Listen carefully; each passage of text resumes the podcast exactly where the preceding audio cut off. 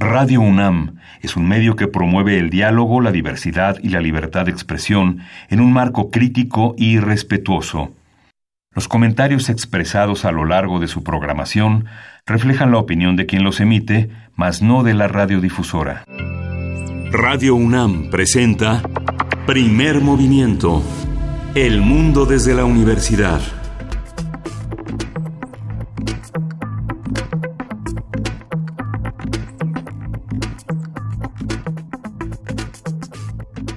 Hola, buenos días. Hoy es lunes 11 de noviembre, estamos en la Ciudad de México y son las 7, 5 de la mañana, estamos en primer movimiento en la cabina de Radio Number. Bernice Camacho, hola, buenos días, ¿cómo hola, muy buenos días, Miguel Ángel Quemain, muy bien, ¿cómo estás? Con mucha información, qué fin de semana tan movido tuvimos, muy intenso muy intenso. Intensísimo en todas partes de Latinoamérica y bueno, también en Europa y por supuesto en nuestro país, ¿no? En nuestro país y pues bueno, iniciar dándoles los buenos días, eh, bienvenidos, bienvenidas a este lunes en primer movimiento y pues bueno, dentro de todas estas noticias que corrieron durante el fin de semana, el viernes pasado a las 2 de la tarde ya la Junta de Gobierno de esta universidad informó a la comunidad que eh, había ya decisión sobre quién resultó electo para el siguiente periodo al frente de la Rectoría. Supimos entonces que el doctor Enrique Graue Vigers va por su segundo mandato. Eh, pues el doctor Graue es académico y médico oftalmólogo. Se encuentra en el cargo de la rectoría desde el 17 de noviembre de 2017 eh, y del, del 2008 al 2015 fue director de la Facultad de Medicina y también profesor titular de la misma facultad desde 1980 a la fecha, aunque en realidad su carrera docente se remonta a 1975 y pues bueno, eh, seguimos con esta línea que ha eh, pues marcado el doctor Graue para la universidad. Le deseamos lo mejor, le deseamos mucho éxito en este segundo periodo. muchas felicidades, por supuesto, enhorabuena al doctor Graue en este refrendo de confianza que le da la Junta de Gobierno de esta universidad. Sí, 46 días en una deliberación muy amplia en la que pues eh, facultades eh, bachilleratos, eh, trabajadores administrativos, trabajadores académicos fueron auscultados para saber cuáles son los destinos que imagina cada sector para la universidad y en esta decisión un factor muy importante es la calidad y la viabilidad académica e institucional del programa de trabajo que es algo muy importante, sobre todo en la coyuntura que vivimos actualmente en el país, las perspectivas de renovación, de desarrollo y de vinculación de la universidad dentro del contexto nacional e internacional, e igualmente, bueno, la trayectoria profesional, bueno, es muy importante, pero el programa de trabajo fue lo que finalmente definió esta, esta necesidad que la universidad continúe bajo la ejida eh, del doctor Enrique Graue Vigers. Y en ese contexto, eh, Berenice, hay una, hay una cuestión muy interesante porque justamente mañana empieza en la, en la UNESCO la conferencia general que, que reúne del 12 al 27 de noviembre a lo más importante de las instituciones culturales y educativas. Justamente la reunión de mañana justamente va a ser la que se dedique a la solidaridad mundial, a los valores de la solidaridad mundial para trabajar en pro de sociedades más inclusivas y sobre todo eh, en, en, el, en la generar eh, una empatía y una perspectiva conjunta hacia los jóvenes en la cooperación mundial. En esta conferencia mundial esta semana que es una semana crucial, se celebra una reunión ministerial sobre la integración y la movilidad, ya que la UNESCO está a punto de aprobar un nuevo convenio mundial sobre el reconocimiento de las cualificaciones de la educación superior para apoyar la calidad, la integración y la igualdad de acceso, que es algo que hemos tocado aquí en primer movimiento de una manera eh, muy muy muy eh, frecuente, que justamente desde la convención de 2011 que tiene por objeto ayudar a 8 millones de estudiantes y profesores que realizan trabajos académicos en sus países a obtener el reconocimiento por las instituciones pues prácticamente de todo el planeta. Son una cantidad de miembros enorme, más de 100 ministros de educación se reunirán y se tocará el tema del acceso, de todo lo que hemos hablado de exámenes de admisión, eh, eh, titulaciones, eh, colaboración interinstitucional, en fin, esta, este nuevo, esta nueva rectoría que cabeza el doctor Graue pues, tendrá que enfrentar este nuevo desafío que es un desafío conjunto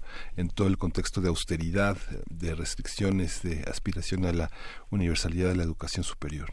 Así es, bueno, interesante ver un enfoque, eh, digamos, eh, más allá de las fronteras del país, un enfoque ya global sobre las condiciones del grado y del pregrado, también de la formación, pues, en los distintos países. Y bueno, siguiendo con estas noticias, eh, yo creo que, bueno, pues estos cambios importantes que vimos, la liberación de, Luis Ignacio Lula da Silva tras la orden, pues ya tras la orden de un juez desde después de haber sido sentenciado a nueve años y seis meses de prisión por el caso Lavallato, eh, sentenciado en aquel momento por el juez eh, Sergio Moro, quien hoy es ministro de Justicia de Bolsonaro precisamente. Bueno, pues así nos fuimos también eh, por ahí de las dos y media de la tarde del viernes, nos enterábamos de esta noticia. también después, ya corridos los días en este fin de semana, la renuncia de Evo Morales después de 13 años y nueve meses, 18 días, dice Evo, también.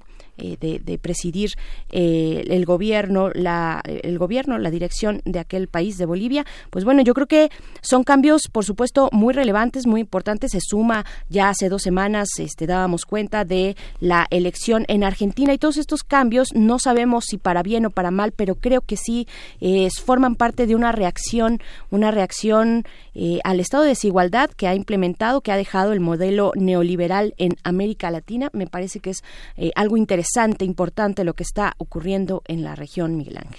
Sí, la, aceptación de eh, en, el marco de la política eh, bilateral con Bolivia y en el marco de la política de México ante el mundo, la política diplomática, pues asilaron en la Embajada de México en La Paz 20 funcionarios y el canciller abrió la posibilidad de que sea asiliado Evo Morales, lo que, lo que supone una posibilidad de rearmar su propio gobierno y su propia perspectiva eh, desde el extranjero. Así es, así es. Pues bueno, así, así iniciamos, así les damos los buenos días a quienes nos sintonizan a través del 96.1 de FM aquí en Radio UNAM, pero también nos enlazamos con la Radio Universidad en Chihuahua en el 105.3, en el 106.9 y el 105.7. Muy buenos días, escríbanos a redes sociales, díganos cómo amanecen, cómo pinta su lunes, su semana. Estamos eh, con mucho gusto de, leer sus comentarios, sus opiniones acerca de todos estos temas. Estaremos con ustedes de 6 a 7 hora de Chihuahua, 7 a 8 hora de la Ciudad de México, con muchos temas interesantes. De entrada, un lunes de medio ambiente. Sí, vamos a tener medio ambiente con la advertencia de los científicos que como cada año eh, advierten sobre la emergencia climática. Vamos a conversar con Marjorie González Vivanco, divulgadora científica y bióloga por la Facultad de Ciencias de la UNAM sobre el sentido que tiene esta nueva esta nueva advertencia. Así es, y como todos los lunes llega Teo Hernández aquí a la cabina en la sección La música de las Américas en tus oídos. Teo es coordinador del catálogo de música de concierto de nuestra querida Fonoteca Nacional. En esta ocasión nos va a hablar de los danzones, aquellos que nos gustan tanto de Arturo Márquez. Y vamos a tener en la nota nacional la, nueva ombudsperson de la CNDH. Vamos a contar con el comentario de Itzel Checa, que coordina el Observatorio de Asignaciones Públicas que promueven Fundar y Artículo 19. Y para nuestra nota internacional, las elecciones en España que tuvieron lugar el día de ayer, vamos a comentarlo con Oriol Mayo, periodista, editor web y docente. Vamos a tener en la poesía necesaria el turno que me, toca. Hoy estará dedicada a Bolivia. Y la mesa del día que vamos a tener a dos periodistas. Una de ellas es Daniela Pastrana y la otra es María Idalia Gómez, ambas investigadoras. Daniela es periodista y fundadora del medio Prensa Digital Pie de Página y María Idalia Gómez es investigadora y editora en jefe de Eje Central. Vamos a hablar de los periodistas y los derechos humanos en los estados. Esto va a ser eh, en la mesa del día. Y después, para cerrar este lunes, vamos como cada lunes a la Biosfera en Equilibrio, esta sección a cargo de Clementina Equigua, bióloga y doctora en ciencias de la Facultad de Ciencias de esta universidad. Vamos a conversar con ella sobre nuestra selva lacandona, la selva lacandona, la lacandona, bastión en nuestra diversidad biológica. Y pues bueno, así iniciamos con muchos contenidos importantes. Iniciamos esta semana de hoy es 11, lunes 11 de noviembre, y pues bueno, vamos con música. Esto es de un disco de 2015, eh, el disco que es de Alabama Shakes, esta agrupación precisamente de Alabama, la canción es Future People, y pues escuchamos y volvemos.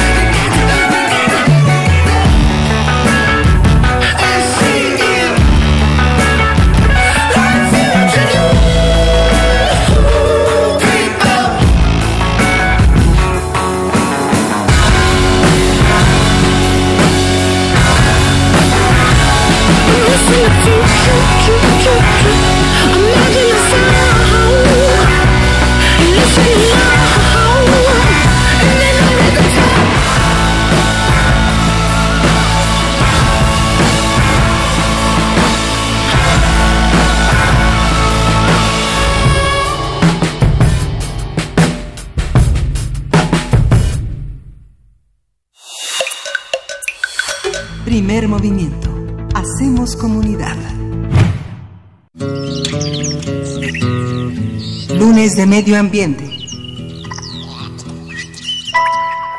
Más de 11.000 científicos de 153 países firmaron una declaración en la que advierten que un incalculable sufrimiento humano motivado por el cambio climático será inevitable si no se establecen cambios profundos y verdaderos para reducir la emisión de gases de efecto invernadero. El documento publicado en la revista Bioscience señala que a pesar del consenso y la evidencia científica sobre el cambio climático, se han tomado muy pocas decisiones en 40 años de cumbres y de pactos ambientales. La publicación pone énfasis en seis áreas vitales que requieren una atención inmediata, energía, contaminantes de corta duración, naturaleza, comida, economía y población, seis ejes. En el documento, los científicos señalan estar listos para ayudar a los tomadores de decisiones en una transición justa hacia un futuro sostenible y equitativo.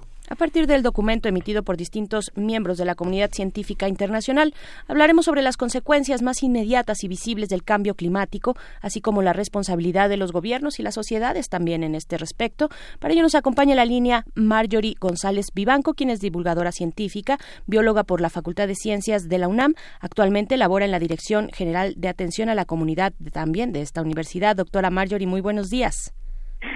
No bióloga, no eh, maestra, bióloga. ¿Cómo está, María? muy bien, Berenice, este, Miguel Ángel, ¿cómo están ustedes? Bien, pues con estas noticias. Fíjate, pues que, fíjate, Mayori, que veíamos que los comunicados de la revista Bioscience, que yo creo que es resultado de varios factores que Berenice y yo comentábamos fuera del aire, hay 4.000 científicos menos que en 2017 y 31 países menos. Pues yo supongo que está pesando mucho las políticas de eh, en contra de, de, las acciones eh, contra el cambio climático en Estados Unidos, ¿no? O sea, es un gran ausente del Acuerdo de París a la fecha. Y Donald Trump acaba de ratificar pues toda la parte burocrática para que Estados Unidos se salga del Acuerdo de, de París.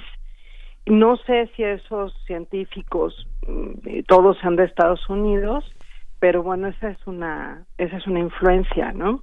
Y otros países que también han estado eh, eh, han entrado en esta eh, lógica de ir en contra de los datos científicos como Brasil, que además este ese es uno de los datos que arroja el este estudio que había se había dejado de forestar el Amazonas, más o menos era uno de los datos positivos, excepto en el último tramo, en, el último periodo de, la historia, que es con la llegada de Bolsonaro. Entonces, sí, son, eso es algo muy, muy negativo, ¿no? Esta ausencia de, de científicos, aunque, bueno, este artículo es un artículo manifiesto. A, mí me recordó mucho la carta de Einstein Russell exigiendo a los políticos ponerle atención y poner un freno a la Guerra Fría, a la amenaza de, eh, de las bombas nucleares, de la arsenal nuclear. Y este también es un artículo científico, pero al mismo tiempo es un manifiesto político y se emite en el 40 aniversario de la Conferencia Mundial sobre el Clima que se, se celebró en Ginebra en 1979 y ya con los científicos muy desesperados porque lo que dicen es muchos de estos datos los hemos tenido durante décadas, algunos son más nuevos, sobre todo ciertas interacciones en el sistema terrestre pues son nuevas, los estamos comenzando a comprender recientemente, pero tenemos suficiente información para actuar y no se está actuando o se han hecho protocolos y acuerdos que no se cumplen o que de por sí eran muy eh, digamos eran muy tibios para lo que se requería y de todas maneras no no se han cumplido, ¿no? Entonces, algo muy interesante es que hablan de la obligación moral que tienen los científicos de advertirle a la humanidad frente a una amenaza catastrófica, cualquiera que ésta sea, y de decir las cosas como son, que es una frase que hasta entrecomillan, ¿no? Este, digamos, hablar sin pelos en la lengua y con datos. Y lo que están arrojando todos los datos es que ya estamos viviendo el cambio climático, que ya estamos viviendo las consecuencias del cambio climático y que estas son muchísimo más graves y, se están acelerando mucho más eh, que lo que se había calculado inicialmente.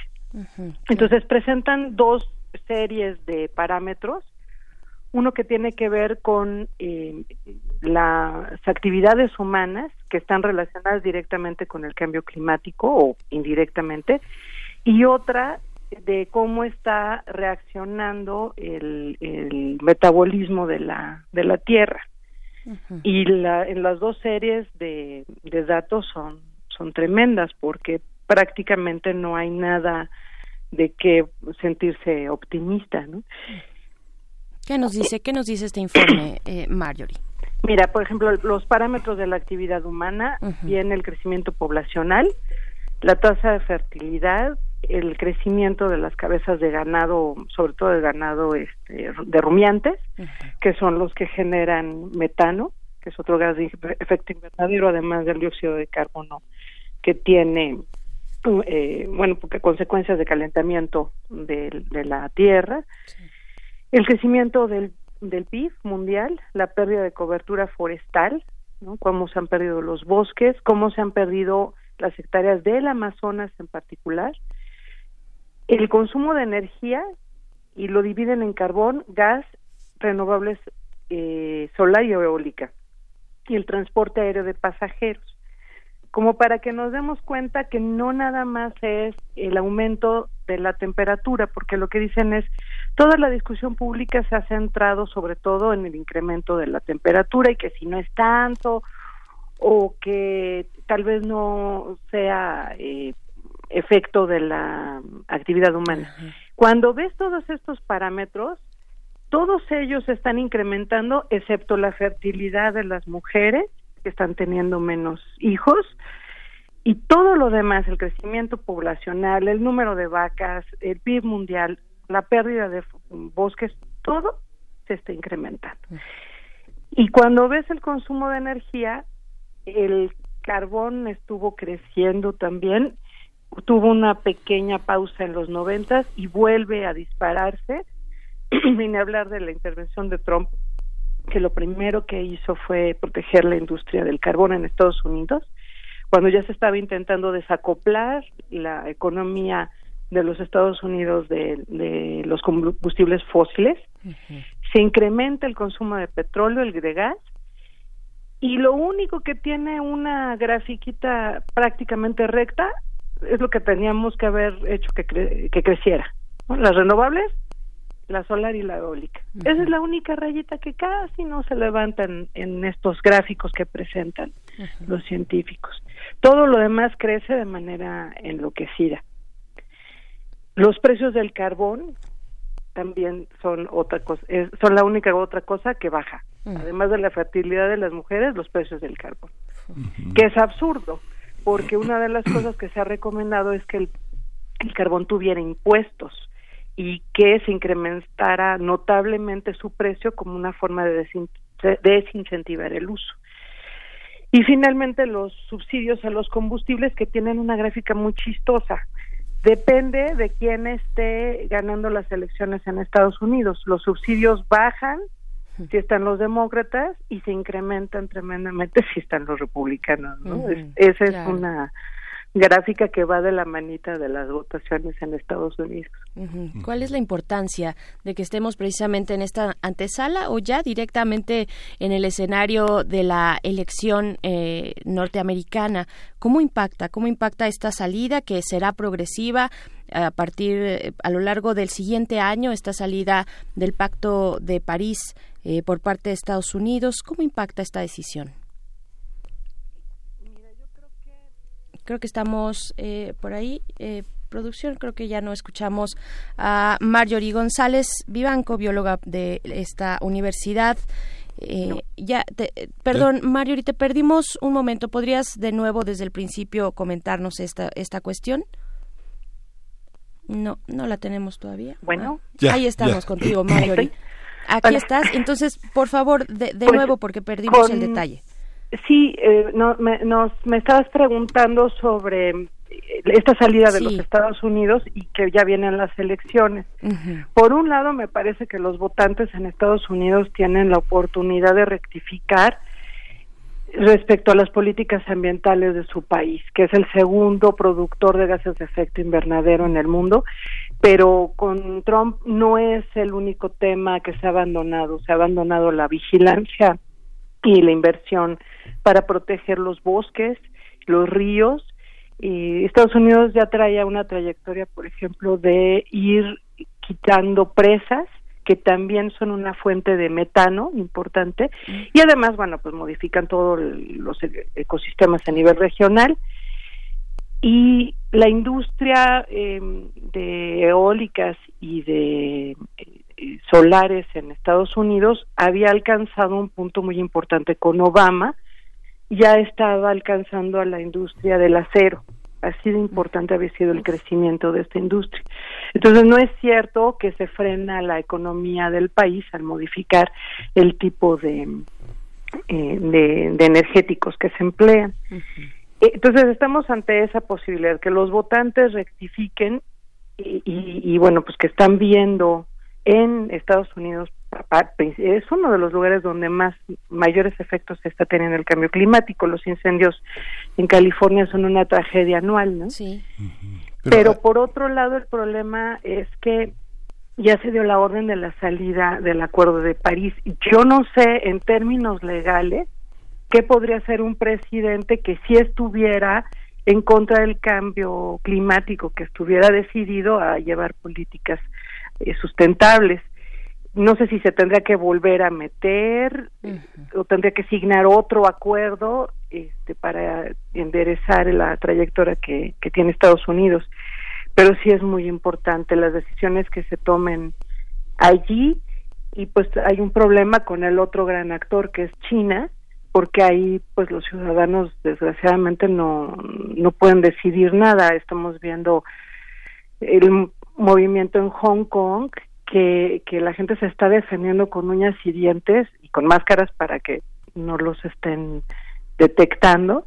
Y es muy difícil vencer el autoritarismo en China y, China no tiene ninguna intención de, de, reducir su, su desarrollo. Sí está intentando modificar el tipo de energéticos que emplea, pero no está pensando de ninguna manera en ralentizar su desarrollo. En esta, en esta, en este informe de que publicó esta revista, el, uno de los aspectos en la cuarta posición sitúan la comida. Hay algunos aspectos que tienen que ver como con los grandes hábitos del mundo, ¿no? Hay una, uno puede ver desde un refrigerador tal vez de clase media con mala planeación que se desperdicia la cuarta parte de la comida, pero en el planeta, en esta, en esta producción de alimentos que están las grandes distribuidoras, los grandes centros comerciales, se distribuye un, se, se, se desperdicia una cantidad semejante.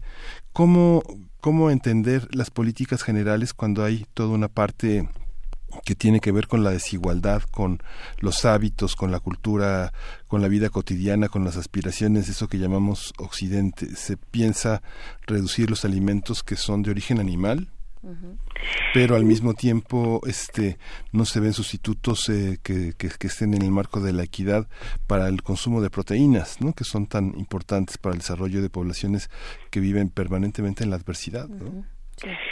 yo creo que en general para los cuatro temas de los que se habla la la naturaleza, la recuperación de la naturaleza como una forma de mitigar y de reducir y de volver a capturar cargo de secuestrar dióxido de carbono. Los alimentos, hablan de un cambio urgente en la dieta. La economía, hablan de cambios urgentes también en la, en la economía y de dejar de medir el bienestar a través del Producto Interno Bruto y más bien a partir de la equidad, ¿no? no del desarrollo constante, sino que ese, ese desarrollo esté produciendo bienestar, que se estén cumpliendo derechos humanos estamos una de las fases más inequitativas y más injustas del capitalismo, eh, donde eh, se ha hiperconcentrado la riqueza, y de la población, controlar el crecimiento de la población mundial. Y en todos los casos yo creo que un eje es algo que también afirman. Este patrón de, digamos, de resultados adversos está directamente conectado al consumo de lujo, a los consumos eh, de las sociedades más ricas y de los más ricos entre los más ricos. Tan es así que solamente son 20 compañías mundiales las que son responsables de eh, más del 30% de las emisiones y todas son compañías petroleras, incluida Pemex, que tiene un, ha tenido una mayor responsabilidad, por ejemplo, que petróleo brasileño, Petrobras. Entonces, en particular con los alimentos, no solo es el tema de que, bueno, eh, haya quien desperdicia alimento o que las empresas estén vendiendo eh, los alimentos de manera que, por ejemplo, no puedes encontrar paquetes pequeños de pan o, porciones pequeñas de alimento, ¿no? Para, la gente que vive sola o que viven en pareja nada más. Es mucho más complicado. Los alimentos, buena parte de los alimentos, de la producción de alimentos mundiales, son commodities. Quiere decir que concursan en la bolsa de valores. Y quiere decir que las decisiones que se toman sobre las cosechas y sobre eh, grandes, bueno, toneladas de alimentos, tienen que ver con generar ganancias, no con alimentar a las personas. Entonces, mucho de lo que se desperdicia es eh, eh, con base en las necesidades de la bolsa de valores mundial, de los mercados mundiales, y no de la de lo que se eh, consume. Por eso también es una falacia la discusión sobre la introducción de los transgénicos en muchos casos, porque en realidad estamos produciendo un poco más de alimento de lo que se requeriría para alimentar a toda la humanidad. porque hay gente que se está muriendo de hambre? Pues tiene que ver con políticas locales y mundiales de distribución de los alimentos. ¿no? Pero mientras lo que prive es la ganancia eh, de los grandes lobbies económicos, pues se va a seguir desperdiciando alimento. Claro, también el sexto punto me parece interesante porque eh, se titula, pues es población, población, ¿cómo lo, cómo lo abordan estos 11.000 científicos y científicas? ¿Cuáles son estos ejes que están llamando la atención sobre la población? Ya nos adelantaba Marjorie que se habla de una baja en la tasa de natalidad, por ejemplo, ¿no? Por, eh, sí, por mujer. Por mujer. Se están teniendo menos hijos. Sí. Y que esa es una buena noticia para todo, para el planeta, para las mujeres y para los hijos. Hay que informárselo, hay que informárselo a los adolescentes. Mm. Sí, en México ese es un problema. Y tiene que ver con el nivel de educación, que creo que es, eh, como lo aborda el artículo, es muy interesante porque no hablan, eh, o sea, hablan de que se tiene que dar más, mucha más información y acceso a los anticonceptivos, pero sobre todo educación a las niñas. Entonces yo creo que lo ven desde los derechos humanos y los derechos de las niñas y no en un asunto coercitivo. Y efectivamente, mientras más educadas están las mujeres, pues retrasan más su etapa reproductiva y también pues la gente decide tener menos niños como se decía en los 70 en México para darles más, ¿no?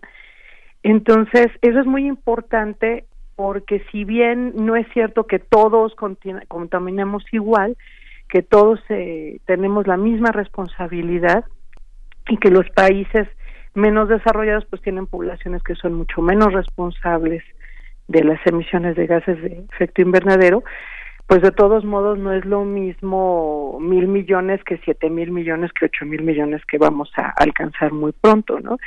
están haciendo doscientos mil seres humanos cada día. Entonces también hay un límite al bienestar que se le puede proporcionar a la población. El, que las mujeres tengan acceso a educación, anticonceptivos y puedan decidir sobre su maternidad, este, se está volviendo un tema fundamental para frenar eh, la crisis climática, ¿no? Claro, que es un tema multifactorial, ¿no? Y que de fondo también, entre otras cosas, está las posibilidades de proyectos de vida que puedan tener las jóvenes adolescentes, ¿no? Que puedan tener en su contexto, en un contexto, pensemos en México, sin irnos muy lejos, ¿no? Donde prácticamente, pues, se han cerrado poco a poco todas esas opciones. Eh, doctora, ¿hacia dónde? Bueno, también preguntarle eh, cómo participa México en este, en este eh, documento publicado por Bioscience, por esta revista científica. ¿Cómo participa México? Son 111 mil científicos y científicas, son 153 países. ¿Cómo participa México? ¿Qué le toca hacer a México? Eh, ¿Cuál es la postura? Y bueno, ya después ir también a lo que le toca a este gobierno, ¿no? Sí, mira, eh, sí hay una presencia significativa en este documento y en todos los paneles intergubernamentales, en todas las secciones, eh, por parte de científicos mexicanos desde muy al inicio. se sabe poco, pero de, la universidad no solo ha dado los tres premios Nobel que conocemos eh, generalmente, sino otros, si no mal recuerdo, son 22 que estuvieron en, en el uno de los primeros paneles intergubernamentales junto con Al Gore y recibieron el Nobel de la Paz. Entonces, este, entre ellos la jefa de gobierno de la ciudad es una de las científicas que, que bueno, en este en este grupo muy grande de científicos recibió el premio por su aporte a, dilucidar lo que estaba ocurriendo en el planeta. Y, se ha mantenido una, una creciente presencia de los científicos mexicanos en los paneles. Y, y yo creo que más bien el problema es la comunicación entre los científicos y los políticos mexicanos. Ahí es donde no está fluyendo la información adecuadamente. Hay una serie de compromisos, yo creo que son compromisos de campaña no solamente con las poblaciones locales, sino con grupos de, industriales y de empresarios en el sureste que están se están promoviendo en este proyecto en este gobierno proyectos pues muy cuestionables desde el punto de vista de este artículo y de todo lo que ha todos los protocolos que ha asignado México. Eh, eh en, particular en dos temas. Uno es eh, eh, lo que está señalando el artículo es que los combustibles fósiles se tienen que quedar abajo de la tierra. El petróleo hay que hacer una tendencia muy fuerte a no a dejar de usarlo a dejarlo adentro de la tierra y bueno pues nosotros vamos a empezar a, refinar eh, no a tener una nueva refinería.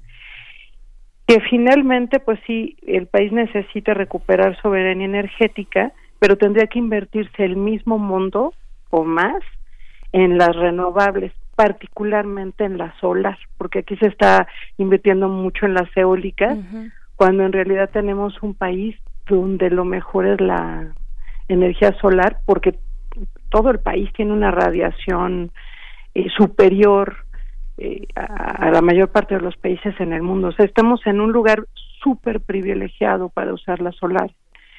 Y yo no estoy viendo que en el Plan Nacional de Desarrollo y en los presupuestos se le esté dando ese peso eh, a las tecnologías solares. Y el otro tema es el cuidado de los bosques y de las selvas. Entonces, por ejemplo, el, que en el caso del tren Maya, ¿no?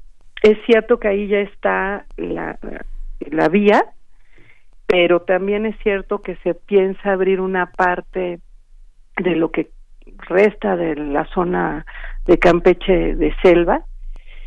Y, o sea, hay una parte ahí que hay carretera, que es la que va a Calakmul, que la vía podría ir a un lado, pero hay otra parte que no, que, que es selva virgen y aquí lo que están recomendando es que ya no se toque, eh, se intente no tocar zonas núcleo, que es lo, lo mismo el debate con, con la selva lacandona, ¿no? Que no se toque la zona núcleo, este, y que se le den opciones productivas eh, reales, eh, ambientalmente sustentables a los productores que están alrededor, pero que no se no se fragmente más la, que no se introduzca la ganadería, por ejemplo, a la zona núcleo, ¿no? Claro. Entonces, este, en ese sentido, pues hay que ver si se van, si se pueden ir armonizando los proyectos de este nuevo gobierno con estos objetivos y con todos los compromisos que ha firmado eh, México. El tren Maya podría funcionar si los proyectos fueran realmente locales, pequeños, de pequeña escala, de escala comunitaria y cooperativa. Si lo que van a hacer es lo que ha ocurrido en toda la Riviera Maya, de ninguna manera eso es admisible desde un punto de vista ni social ni ambiental. Así es, así es. Bien, pues Marjorie González, híjole, en dos minutos, que en realidad ya se nos fue el tiempo en uno, dice la producción. ¿Cuáles son las recomendaciones ya muy así eh, a manera de, enunciados prácticamente cortos, las recomendaciones que hace este o tal vez las que tú destacarías en este informe? Detener la destrucción de los bosques, cambiar nuestra dieta radicalmente, introduciendo muchos más vegetales, y, otro tipo de proteína diferente a la de res, a la de ganado, y hacer que la economía no esté acoplada a los combustibles fósiles y cambiar el enfoque de lo que significa desarrollo y lo que significa bienestar y eh, pues pensar muy bien en el, el, tener hijos, retrasar el tener hijos y tener los que uno puede cuidar y procurar realmente, ¿no? Así es. Bien, pues Marjorie González, te agradecemos mucho, mucho esta conversación. Estaremos volviendo al tema cada, cada que podamos, cada que cada, cada día si es posible eh, con esto con este tema con este pues este anuncio que hacen los científicos este bloque que han realizado ya desde hace varios meses eh, toman postura y están cerrando filas en torno al medio ambiente te agradecemos mucho Marjorie no, pues a ustedes, saludos y abrazos a toda la producción. Gracias, Marjorie. Gracias, Marjorie. Eh, ella, eh, pues es divulgadora científica, actualmente está en la DEGA, con la Dirección General de Atención a la Comunidad de esta universidad. Vamos a ir con música. ¿Qué, te parece eso? Sí, pues ya la situación real, este ya lo dijeron los guerreros y Bob Marley hace muchos años. Real Situation.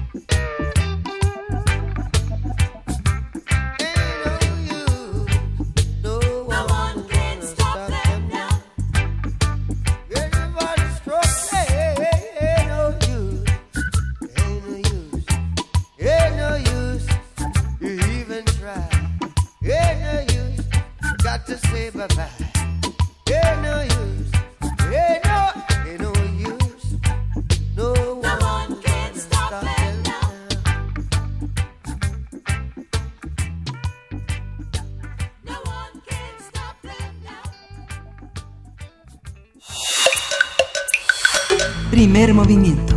Hacemos comunidad. La música de las Américas en tus oídos. Y como cada lunes se encuentra Teo Hernández en la línea de primer movimiento, él es coordinador del catálogo de música de concierto de la Fonoteca Nacional. ¿Cómo estás, Teo? Muy buenos días. Buenos días, Berenice Miguel Ángel. Pues como todos los lunes, aquí muy contento para hablar de música con ustedes. Ay, gracias. Y no sabes, de verdad, cómo, cómo lo agradecemos, eh, la audiencia, por supuesto, y nosotros acá en cabina. Pues ahora para hablar, además de, bueno, de un estilo delicioso y tan tradicional en México, los danzones, y en este caso, de Arturo Márquez. Cuéntanos, por favor.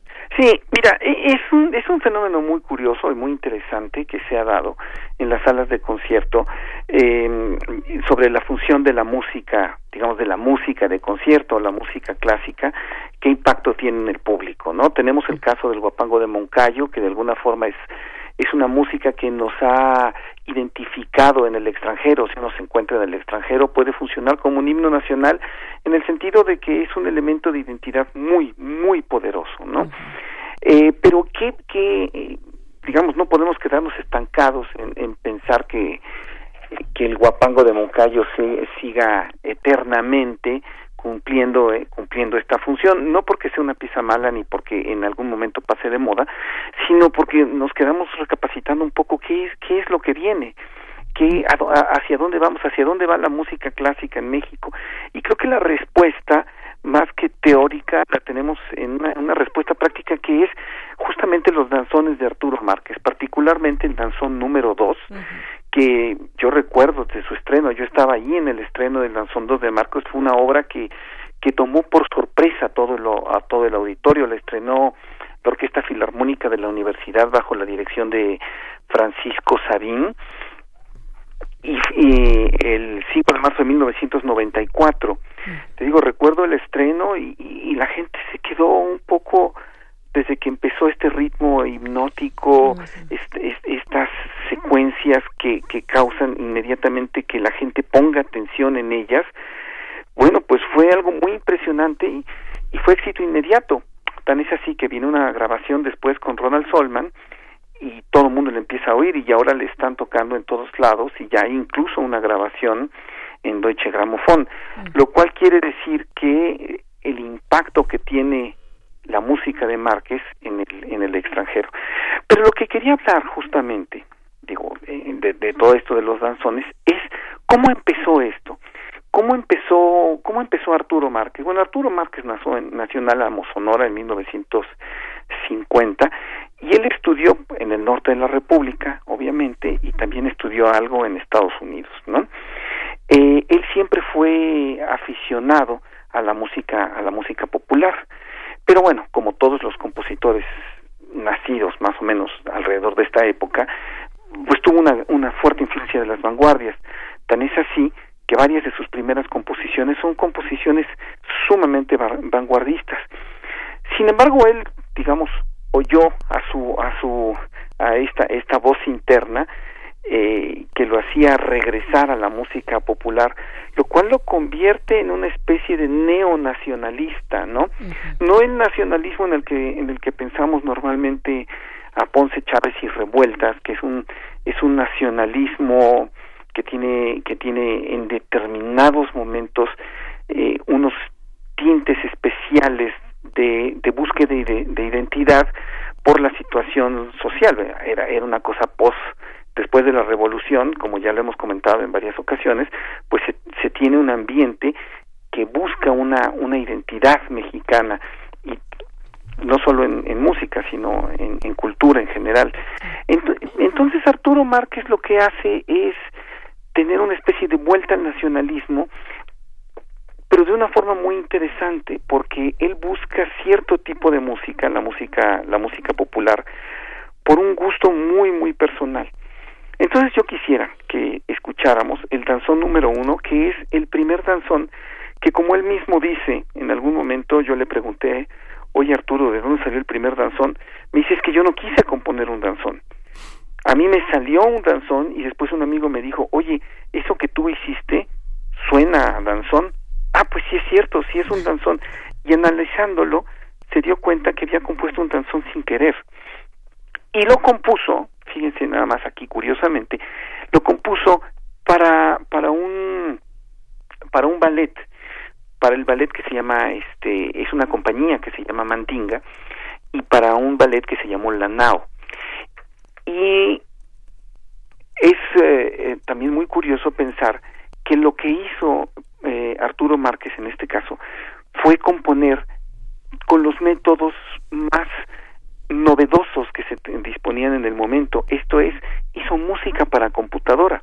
Una computadora, digamos, no como las que existen ahora, era una incipiente, una computadora Macintosh con un sampler y les voy a dar los eh, eh, las referencias técnicas para quien lo sepa. Un TX16W de Yamaha y un teclado DS5 de Yamaha también con unos módulos Proteus 1 y 2 esto quiere decir que, bueno, para quien conozca de esto de electrónica, pues era como los inicios de la música, de la música electrónica, él lo que hizo fue mostrar algunas, algunos sonidos y tratar de dar esta riqueza tímbrica a través de justamente sonidos electrónicos. Entonces es, me parece sumamente interesante escuchar este este primer danzón que fue donde digamos donde donde empezó todo.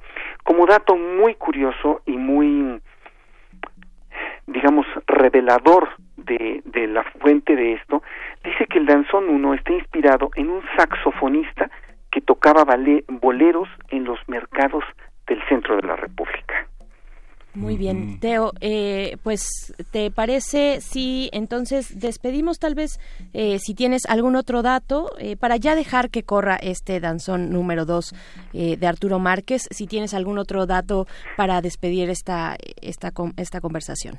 Sí, bueno, simplemente de pensar que Arturo Márquez es un compositor que naturalmente va a este, hacia este tipo de lenguajes ¿A qué me refiero con esto? Que muchos compositores quieren ser populares y entonces buscan un lenguaje como más cercano a lo popular, pero no es no está en su en su naturaleza. Entonces sale una cosa forzada. En Arturo Márquez es perfectamente orgánico esto y para mi gusto quizá esto es lo que le da su enorme valor. Por supuesto que no hay que descalificar en ningún momento lo que no sea popular, ¿no? Sino eh, que hay que encontrar en cada compositor qué es lo que nos quiere decir y cómo nos lo dice y en este sentido apreciarlos de esta forma. O sea, no podemos, no sé, decir Mario Lavista no es bueno porque no le llega al público. No, Mario Lavista tiene otro lenguaje y le llega a otro público y de otra forma. Lo que pasa es que Arturo Márquez es es un monstruo en este sentido, ¿no? Es una persona que que tiene tal tal capacidad de hacer de conectar con la gente que se ha vuelto definitivamente en el compositor clásico más popular de México y yo me atrevería a decir quizá de América. Así es, pues bueno, ya estamos escuchando de fondo, eh, Teo, y para despedir, despedirnos de ti, eh, cuéntanos, de nuevo, recuérdanos qué es lo que estamos escuchando. El danzón número uno de Arturo Márquez. número uno. En, en su versión original, que es una versión para hecha para computadora. Y bueno, este danzón va dedicado a todas las personas que son fanáticas de la música de Arturo Márquez y que de alguna forma este van a tener a partir de, de, esta de esta audición del danzón número uno pues una referencia muy sólida para poder entender la música posterior de Arturo Márquez. Fantástico, Teo. Muchas gracias. Fíjate, yo, yo pensé y estaba esperando el danzón número dos, por eso dije, no, este no es el danzón número dos y no suena a danzón. Ahí está la versión electrónica. Te agradecemos mucho, Teo. Te mandamos un abrazo. Eh, buen inicio de semana. Nos encontramos el próximo lunes. Un abrazo muy grande. Sí, nos vemos el próximo lunes. Oímos el próximo lunes. Así y, es. y aprovechamos para despedir a la Radio Universidad de Chihuahua. Nos escuchamos el día de mañana de 6 a 7 y de 7 a 8. Vamos después de esto al corte de la hora.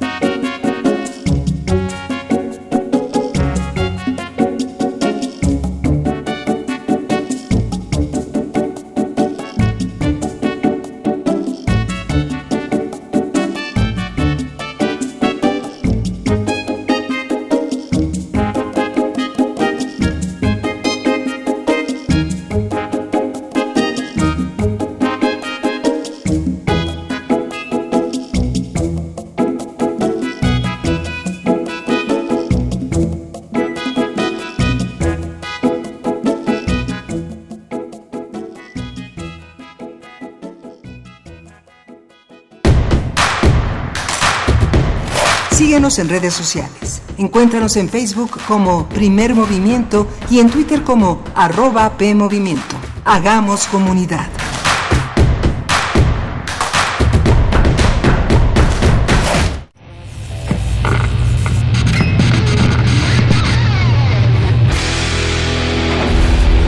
¿Recuerdas esta música?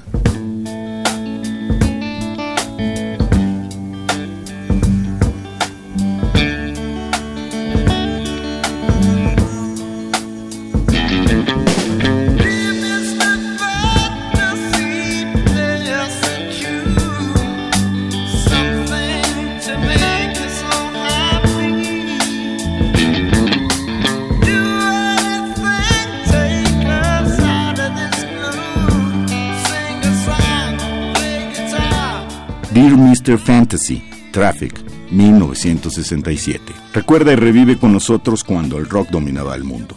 Todos los viernes a las 18.45 horas por esta frecuencia, 96.1 de FM. Radio UNAM, Experiencia Sonora. Habla Clemente Castañeda, Coordinador Nacional de Movimiento Ciudadano. En Movimiento Ciudadano sabemos que no te equivocaste al votar por un cambio. No te equivocaste al votar por un mejor futuro, aunque vayamos hacia el pasado. No te equivocaste en votar por la honestidad, aunque sigan la mentira y la manipulación. No te equivocaste al votar por la educación y la ciencia, aunque quien gobierna la desprecia. Hace un año no te equivocaste y no puedes hacerlo ahora. No dejemos de exigir que el cambio por el que votaste se haga realidad. Movimiento Ciudadano, el movimiento de México. El dengue es una enfermedad que se transmite por el piquete de un mosquito que crece en el agua. Juntos podemos detenerlo. Lava y tapa recipientes en los que almacenes agua. Voltea los que no estés usando. Tira todo lo que no sirve y pueda acumular agua. Recuerda, lava, tapa, voltea y tira. Sin criaderos no hay mosquitos y sin mosquitos no hay dengue. Gobierno de México.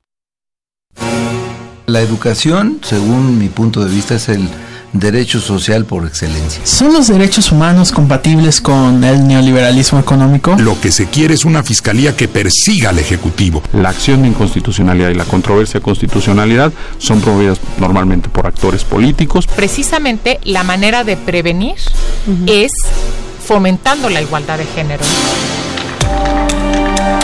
Conocer y defender nuestros derechos es responsabilidad de cada uno. Las voces de los expertos se dan cita en donde la cultura de la legalidad es la meta de cada día. Derecho a debate, temporada, 3. Todos los martes a las 16 horas por el 96.1 de FM. Conduce Diego Guerrero. Te esperamos para continuar en la construcción del Estado de Derecho, porque en la cultura de la legalidad participamos todos. Radio UNAM, Experiencia Sonora.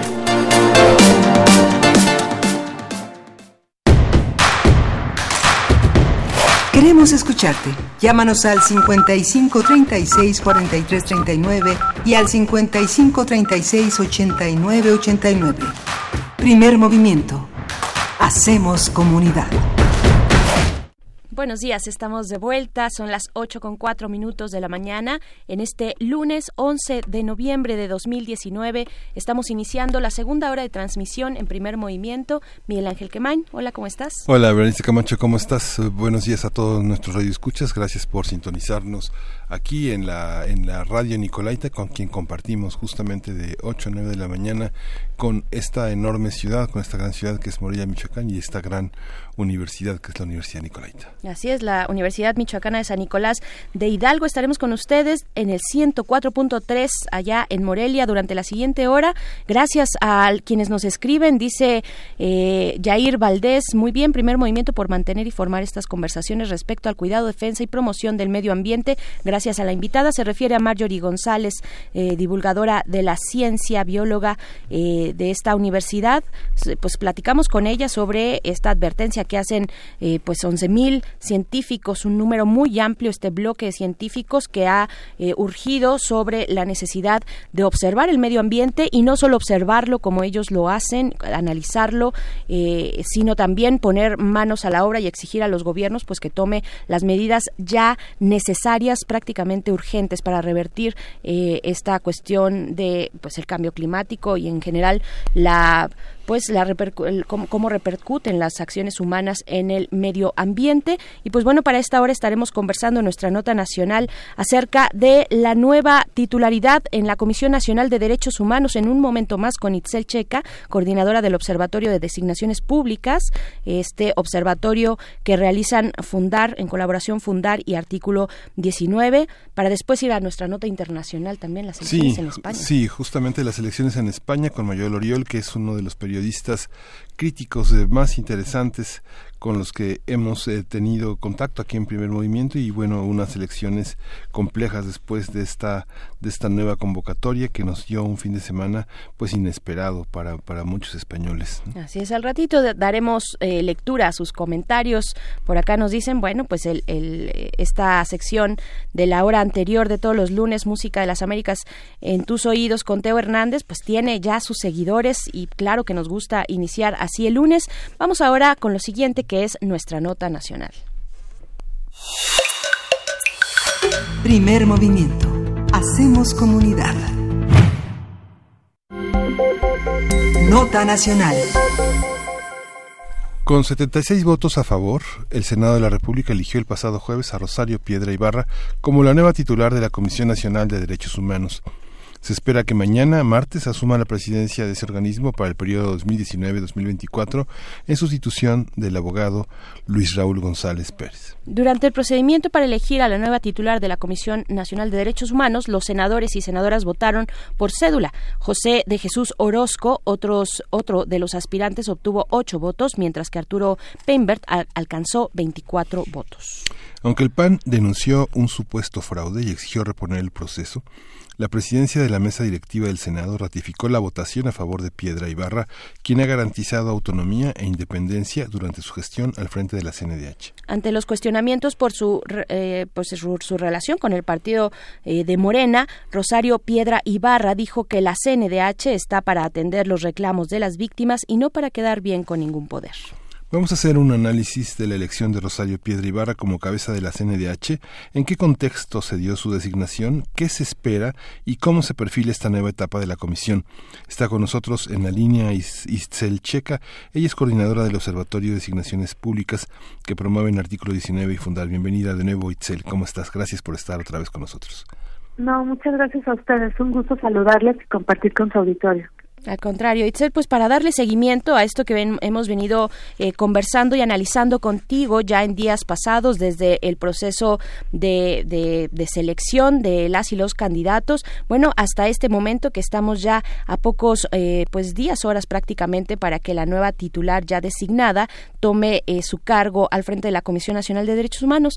Dinos, ¿qué, ¿qué les pareció? ¿Qué les pareció desde designaciones? ¿Cómo vieron? ¿Cómo siguieron este momento en la Cámara de Senadores? Pues que generó muchísima polémica. Primero por ahí un video que, que intentaba eh, pues eh, decir que, que, que se había hecho algún tipo de fraude y después que faltaban dos votos. ¿Cómo vieron en su conjunto este proceso de designación? Pues nos ha parecido un proceso que en la última etapa ha dejado mucho que desear y y diría que lo que empujamos desde designaciones es que esos procesos puedan generar certeza jurídica, eh, confianza ciudadana, legitimidad, y me parece que son tres cualidades que no hemos visto en la última etapa de ese proceso. Eh, primero, nos parece que no prometía mucho eh, la convocatoria y el inicio de de esta valoración de los perfiles, el espacio para eh, escuchar opiniones de organizaciones, de colectivos, eh, al menos eh, no una cláusula que invitaba a que la valoración de los perfiles fuera a partir de indicadores de idoneidad. Entonces nos parece que hasta ese momento íbamos muy bien, pero me parece que empezó a viciarse y a contaminarse mucho el proceso cuando eh, desde las comisiones de derechos humanos y de justicia se aprobó un dictamen que no dio razones de por qué esas tres personas eh, eran las más idóneas. Entonces lo que veíamos y lo que se decía es que este dictamen respondía más a acuerdos eh, cupulares que se realizaron de manera discrecional y que era una terna plural, no idónea.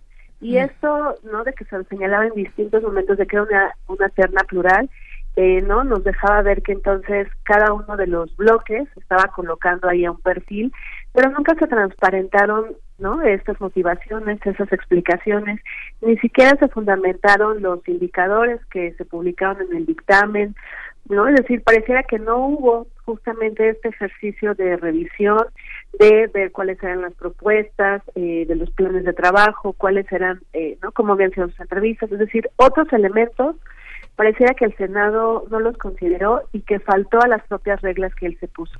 Entonces nos parece que este es un primer gran eh, mal mensaje que manda el Senado, porque no toma en serio una responsabilidad que tiene que ver con rendir cuentas, con explicar y con explicar y motivar cuáles son los argumentos y las justificaciones que hay detrás de esta decisión. Y entonces lo que vimos fue una terna eh, no cuestionada justamente por estos elementos. Pero luego, conforme va avanzando el proceso, ¿no? Eh, cuando uno pensaba que ya eh, iba a pasar del otro lado, pues está todo este tema eh, de la de la votación, que cabe mencionar que fue este dictamen eh, sui generis porque se puso a consideración tres veces, digamos, no hay como algún elemento eh, legal que lo prohíba, pero todos los dictámenes de otras designaciones no se, han puesto en discusión dos veces y en este se consideró un acuerdo de tres veces no digamos como una política especial una una práctica diferenciada y en la tercera votación lo que vimos eh, después de que se dio el anuncio en el pleno con la votación que ustedes refieren es pues como muchas versiones alrededor de cuáles cuántos votos hay cuántos votos se emitieron pero hay que decir algo, la Constitución es, es muy clara en términos de decir que son dos terceras partes, perdón, de las y los senadores presentes. Entonces, nosotras, junto con otras organizaciones que nos articulamos en CNDH Autónoma, lo que hemos pedido es al Senado certeza, que haya certeza de eh, de esta votación, de la legalidad, eh, no, de esta de estas dos terceras partes y una explicación de parte de la mesa directiva del Senado, porque lo que hemos visto son distintas conferencias por por varios eh, lados, pero una posición oficial en términos del Senado que nos pueda asegurar, que nos pueda despejar, ¿no? ¿Cuántas personas, cuántas personas senadoras son las que eh, votaron? Eh, porque no, hay como varias versiones de son las que se emiten, son las que están presentes, es decir, se está generando muchas versiones y nos parece que dado todo lo que ha pasado en términos de de vicios del propio proceso, no podríamos, eh, o sea, sería muy, muy lamentable que incluso hasta la legalidad de la votación estuviera en duda. Entonces pedimos que se pueda eso despejar y que en caso de que sí se encuentren elementos, eh, ¿no? Es decir, estos números que se han venido eh, colocando de 116 contra 114, se vuelva a reponer esa votación y en su caso se vuelva ¿no? a considerar otra terna. Eh, pero bueno, vemos las posturas que eh, ¿no? No, no, no nos están ayudando justamente a despejarlo y lo que creo que al final eh, el resultado es minar mucho la legitimidad de la comisión de este de esta designación la legitimidad de origen pues que requiere una figura sumamente importante para la protección de los derechos humanos. Pero es el PAN el, el, único partido que, que, pide la reposición entiendo que es el PAN y el senador independiente eh, Emilio Álvarez.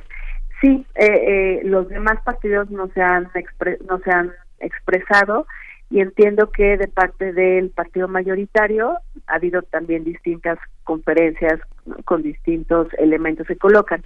Lo que sí es cierto es que no coinciden con los 116 y luego se hace una interpretación de que no, que solamente se metieron 114 votos válidos. Entonces ahí me parece que está como el tema y eh, más allá de los números, parece que el Senado tendría que despejar ¿no? Si cuál cuál es la cuál fue la, la votación y que nos quedará como a todas muy claros porque si no va a estar esta duda ¿no? Que, se ha dado alrededor del dictamen, pero también esta duda en términos de si sí existían dos votos o no existían. Y la comisión, la lucha ¿no? que representa Rosario Ibarra, eh, la situación del país, la verdad es que merecen certeza y confianza. No, no se logró en una parte del proceso, pero me parece que al menos la legalidad no tendría que ponerse en duda. Así es, la misma postulación de, eh, de Rosario Piedra, pues merece esa certeza, ¿no? Esa, esa certeza, esa legitimidad. Eh, una vez que pasó, que se dio a conocer quién era, quién iba a ser la próxima titular de la comisión, ¿se hizo algún esfuerzo por parte del Senado para, para aclarar la situación? Porque yo, yo lo que estuve viendo es que rápidamente, después de toda esta serie de, de controversias y, y de que si había, faltaban votos o no faltaban votos y, y, los conteos y salieron a, hacer varias veces los conteos. Después de esto, pues se dijo, ya, así vamos y vamos con esto. Eh, ¿Hay posibilidad para que esta exigencia que ustedes están eh, pues poniendo en el debate, esta articulación de organizaciones que en las que se encuentra también eh, el Observatorio de Designaciones, ¿hay posibilidad, ven opción, ven el, un panorama favorable para que esto se pueda llevar a cabo, para que haya una revisión en su caso y si es necesario una reposición del proceso o incluso un cambio de terna o ya más bien nos vamos como, como, como quedamos el, la semana pasada? Híjole, pues la verdad, eh, yo quiero pensar que sí, que hay todavía ¿no? un sentido de responsabilidad por parte del Senado, que a pesar de los vicios que se han venido mencionando y se han venido colocando en la agenda, pues eh, cuidemos la legalidad de esta votación. Veo sí una postura, eh, no, pues un poco eh, inflexible, ¿no? De, de todos los lados, pero al final nos parece que todas las posturas no están ayudando a fortalecer a la institución. Eh, Y entonces el llamado es justamente anteponer estos intereses partidistas y más bien poner eh, en el eje de, de, las acciones, de la retórica, pues eh, la lucha de los derechos humanos, la vigencia de los derechos humanos, y en ese sentido sí pedimos que ¿no? se den todas las certezas posibles para que quien asuma esa titularidad al menos no esté cuestionada en términos ¿no? De, de, la certeza jurídica que representa su cargo. Yo creo que después ya vendrá un segundo momento en términos de la legitimidad de, de su gestión, de cómo eh, va dando resultados y las posiciones que va adoptando, pero al menos de origen nos parece que no tendríamos que tener estas eh, disyuntivas. Ya eh, no nos quedan a deber estas razones y estas justificaciones de por qué consideran esa perna. Bueno, nos parece que no la votación sí tendría que cubrir como los los términos constitucionales que se señalan. Pero aquí Itzel, lo que tú estás cuestionando, digamos, es el proceso, pero Rosario, Rosario Pedro Ibarra, este, está, está cuestionada desde tu punto de vista, ¿piensas que no es la persona correcta? Pues mira, desde el colectivo no nos pronunciamos por perfiles, pero sí le proporcionamos al Senado 37 indicadores para valorar la idoneidad. Uh -huh. Ellos de esos 37 escogieron 14 y esos 14 indicadores hay una parte que tiene que ver con la pues independencia partidista, con no la cercanía que pudiera tener con otros actores o grupos de interés. Entonces, eh, yo diría que eh, pues tiene un gran reconocimiento en términos de la lucha ¿no? que, que representa el Comité Eureka, pero eh, nosotras insistimos, y no nosotras, sino estándares internacionales señalan que la independencia tiene un estándar del ser y parecer independiente. Entonces, siempre los vínculos partidistas o la cercanía con el Ejecutivo o con otros poderes o actores, pues al final siempre eh, no generan una duda en términos de esa autonomía e independencia. Entonces, yo creo que por eso será como un segundo momento en términos no de su actuación del día a día, de ver eh, no que, que se demuestre justamente que esos lazos, esos vínculos no atan su gestión. Sí. Oye, fíjate que siempre este, me da mucha curiosidad pensar que en qué consiste la independencia de los partidos. Porque, por ejemplo, si un líder social está, es, es, es no tiene partido, pero está a favor eh, de, lo, de la... Este, de la interrupción legal del embarazo, si está a favor de aclarar los feminicidios y, y, es, y eso va en, la, en una línea muy cercana al ideal de algunos partidos, pero está equidistante de otros eh, ¿no se identifica esa, esa, esa cercanía de ideales con los ideales eh, de defensa de los derechos humanos? Sí, digamos que en este paquete de, de indicadores nosotros proponíamos no todo el tema de conflicto de interés, aquí ah. podría haber un potencial conflicto de interés, también el tema de la trayectoria, sus posiciones, eh, ¿no? Eh, incluso establecíamos un indicador que tenía que ver con cuáles eran los pronunciamientos y mensajes que estaba colocando en redes sociales, si esos estaban cercanos eh, o estaban dentro del marco de derechos humanos o no, ¿no? Es decir, nos fuimos como a, a otros ámbitos, pero la independencia eh, un poco regresando al tema, lo que lo que sugieren los estándares internacionales es que cruza por distintos grupos. Puede ser la cercanía a, al ejecutivo o a otros actores dentro del aparato estatal, no eh, a, un partido político en específico incluso en el tema de derechos humanos a grupos religiosos que también pueden influir mucho en la agenda en la visión que tú comentas eh, a grupos de interés que no necesariamente están eh, son públicos no empresarios estas cámaras que también de, no de pronto lo que hacen es querer influir a partir de sus intereses es decir, la independencia se ve como en distintos momentos y a distintos grados. Nosotros lo que pedíamos es que esa parte junto con todos los demás elementos se valoraran y se sopesaran para ver quiénes, ¿no? Eran como las personas más menos independientes con más o mejor trayectoria, pero eso no lo hizo el Senado de la República, entonces por eso se generan muchas dudas de cómo se conforma esta terna.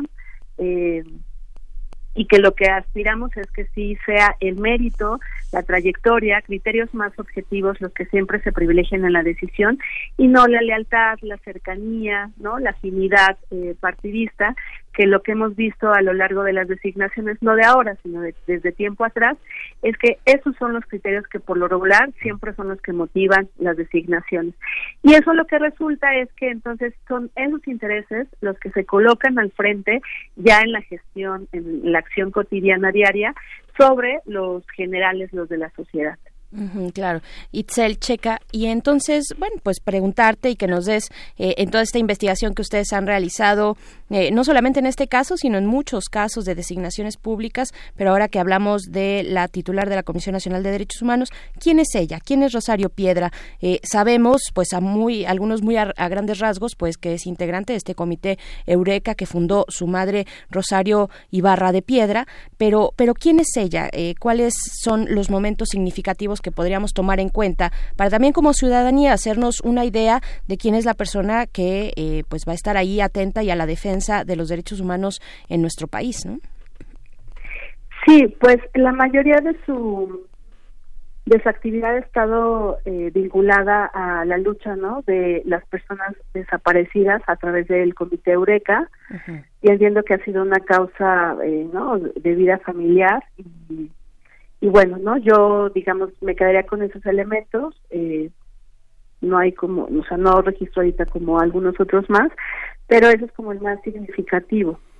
Que estuvo, también fue eh, candidata a eh, diputada federal precisamente en la jornada electoral del año pasado, ¿no? Por el, por el partido de Morena, que también es un elemento sí, justo. importante. Y yo creo que aquí también hay un tema de reflexión, porque lo que se ha referido mucho y más en esta eh, en esta en esta nueva administración es que la militancia no es un impedimento para asumir cargos públicos.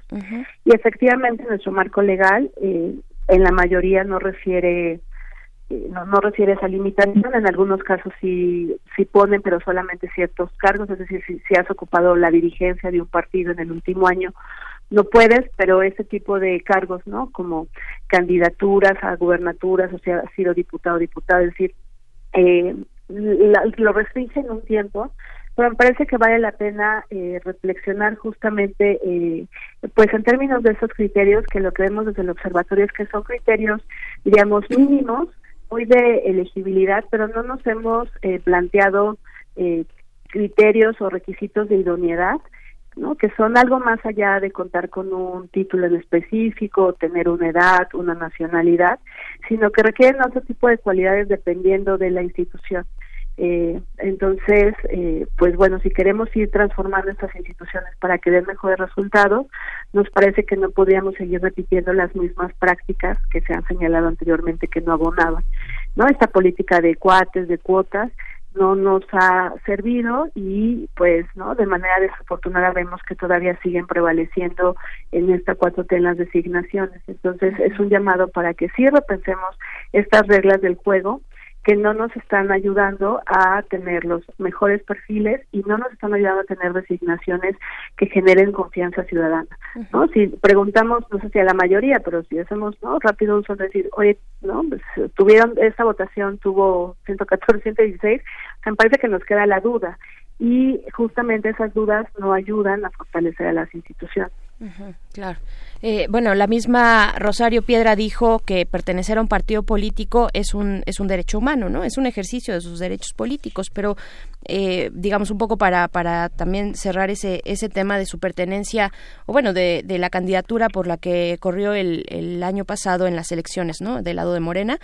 Eh, ¿Qué decir de, bueno, de los retos que puede enfrentar un perfil como este, como el de Rosario Piedra, para llevar a cabo pues un trabajo óptimo, necesario y además fundamental, y con una tarea tan importante como la que significa defender los derechos humanos en, en un país como este, ¿no? ¿Cuáles son las complicaciones que se le puede ver eh, o los aciertos también que puede tener un perfil como el de Rosario Piedra? Pues nos parece que sí. Eh tiene retos importantes por el propio contexto en el que en el que se encuentra el país de una crisis de derechos humanos no con problemas de personas desaparecidas eh, de la violencia de feminicidios no es decir eh, las problemáticas son muy grandes y lo que la comisión tendría que hacer frente es ver cómo se va protegiendo y cómo va coadyuvando a disminuir estas violaciones a derechos humanos.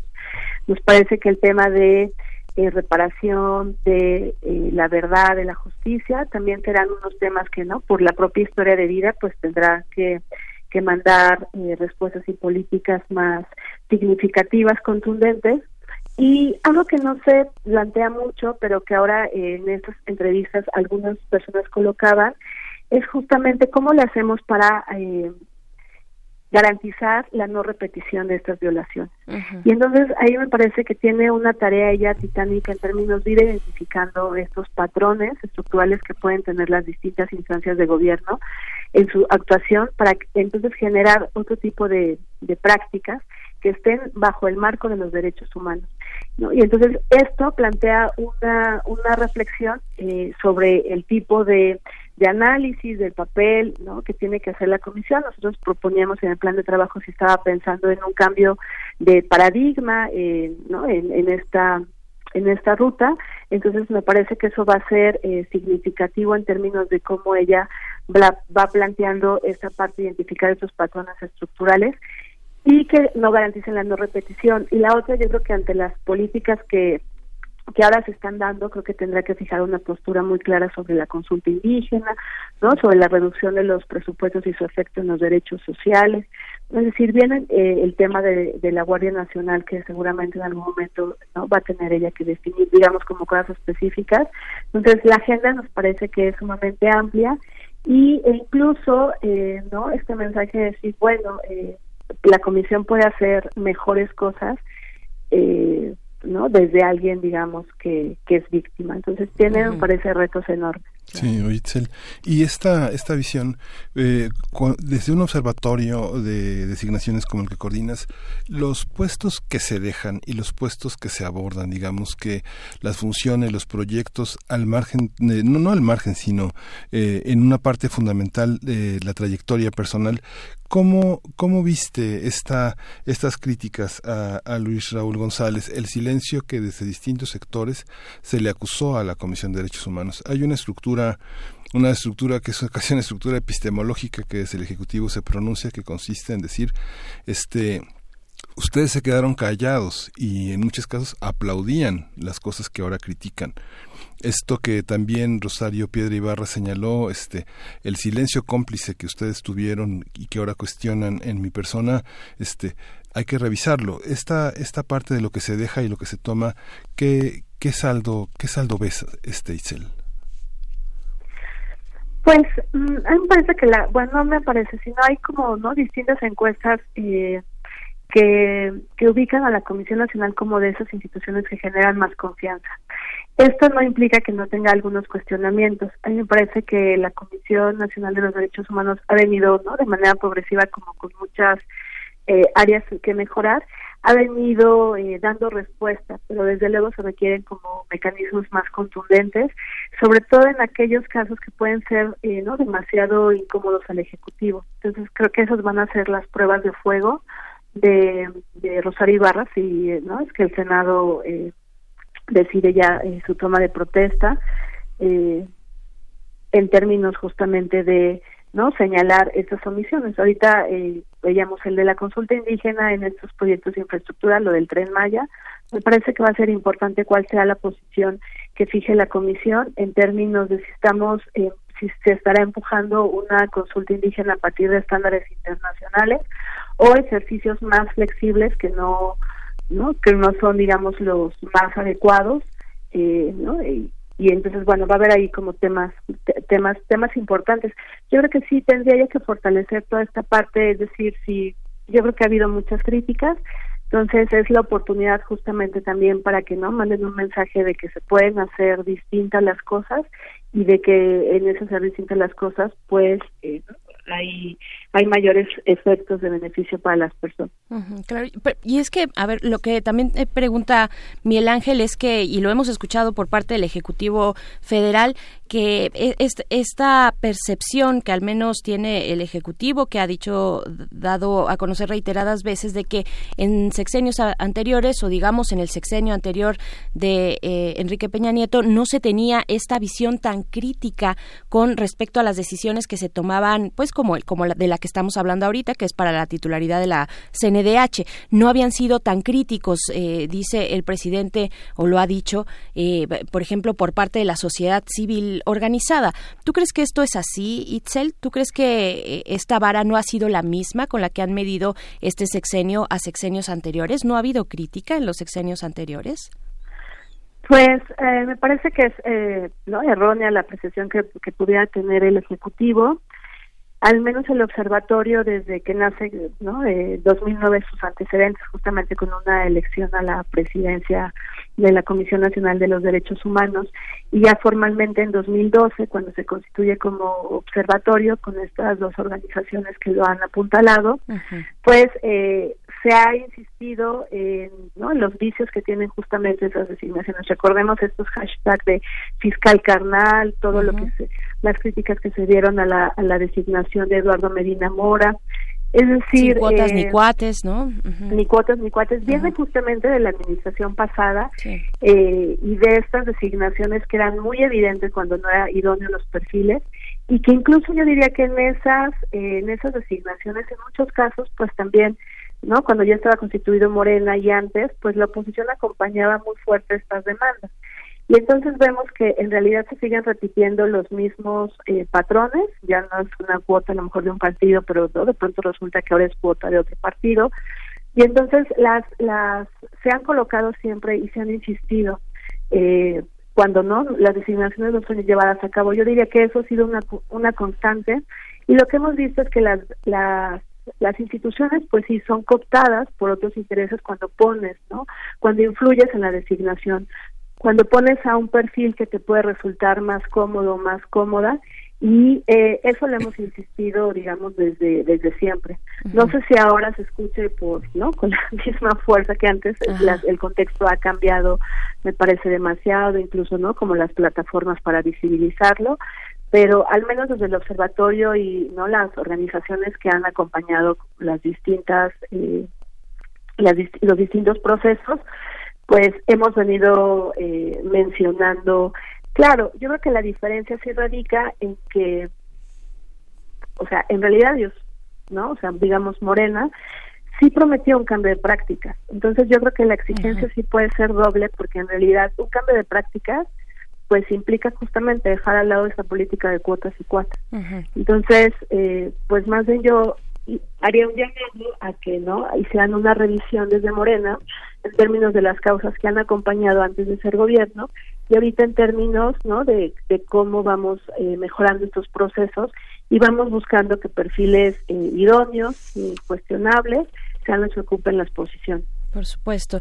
Pues Itzel Checa, coordinadora del Observatorio de Designaciones Públicas, eh, te agradecemos mucho. Está ahí también la atención pues puesta sobre las personas que acompañarán a esta nueva titular, a la ombudsperson eh, recién designada para la CNDH. ¿Cuáles son las personas, los perfiles que integrarán su equipo? Me parece también un tema muy relevante de quienes a quienes se acercarán. Eh, se acercará Rosario Piedra, pues se le ha, vaya, es, requiere pericia en la administración, en la gestión, eh, llevar a cabo una titularidad como la que significa para la CNDH, ¿no? Eh, entre muchos otros conocimientos técnicos, por ejemplo, ¿no? De derecho eh, internacional, en fin, del mismo derecho de los derechos humanos y, y, de nuestro país también. Y pues bueno, estaremos ahí muy atentos y atentas. Itzel Checa, te agradecemos mucho. No, la agradecida soy yo. Que tengan lindo día. Hasta pronto, Itzel. Eh, vamos con música. Esto es de Portishead. La canción es Numb.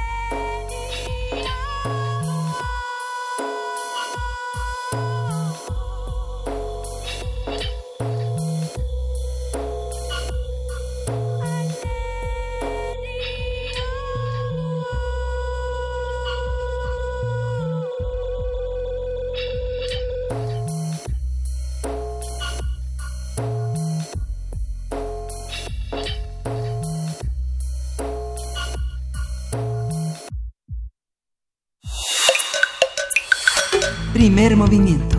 Hacemos comunidad. Nota Internacional. Con una participación del 56.8%, España celebró ayer elecciones generales, las cuartas desde 2015. De acuerdo con el 98% de los votos escrutados, el ganador es el Partido Socialista Obrero Español, el PSOE, con 120 escaños en el Parlamento. Sin embargo, alcanzó los 176 diputados para formar gobierno y nombrar presidente. Por su parte, la derecha y la extrema derecha lograron avanzar en esta elección. El Partido Popular se ubicaría como la segunda fuerza política con 87 escaños, seguido de Vox del partido Vox, que obtuvo 52 escaños. Los partidos que perdieron presencia en el Parlamento respecto a los resultados del 28 de abril son Unidas Podemos, con 35 asientos, y Ciudadanos, que se queda solo con 10 diputados. Conversaremos sobre el proceso electoral en España, cuáles son sus antecedentes, cómo evaluarlo y qué dice de las condiciones políticas y sociales en este país europeo. Para ello nos acompaña la línea Oriol Mayo, quien es periodista, editor web, escritor y docente. Actualmente trabaja en la Benemérita Universidad Autónoma de Puebla. Oriol Mayo, muy buenos días. Buenos días, ¿cómo estamos? Pues volviendo a ti para saber eh, pues el análisis, lo que arroja estas elecciones en España con un proceso de desgaste eh, significativo, ¿no? Pues sí, un desgaste que va a seguir seguramente porque a fin de cuentas la estrategia de convocar elecciones de Pedro Sánchez pensando que conseguiría subir más votos, más escaños y tener ahí unos partidos como satélites, como Ciudadanos, que lo acabarían apoyando a cualquier costo, terminó pues en la nada. Su partido liberal macronista, Ciudadanos, mm, literalmente desapareció del mapa y se reforzó la extrema derecha pero hay que decir que se reforzó porque la gente sabe que el Partido, Partido Popular sí permite y, gobierna con la extrema derecha. Si realmente hubiera una especie de bloqueo democrático contra Vox, la gente no votaría Vox. Si se vota Vox, porque el Partido Popular lo ha aceptado como un aliado para algún día conseguir volver al gobierno en Madrid. Okay.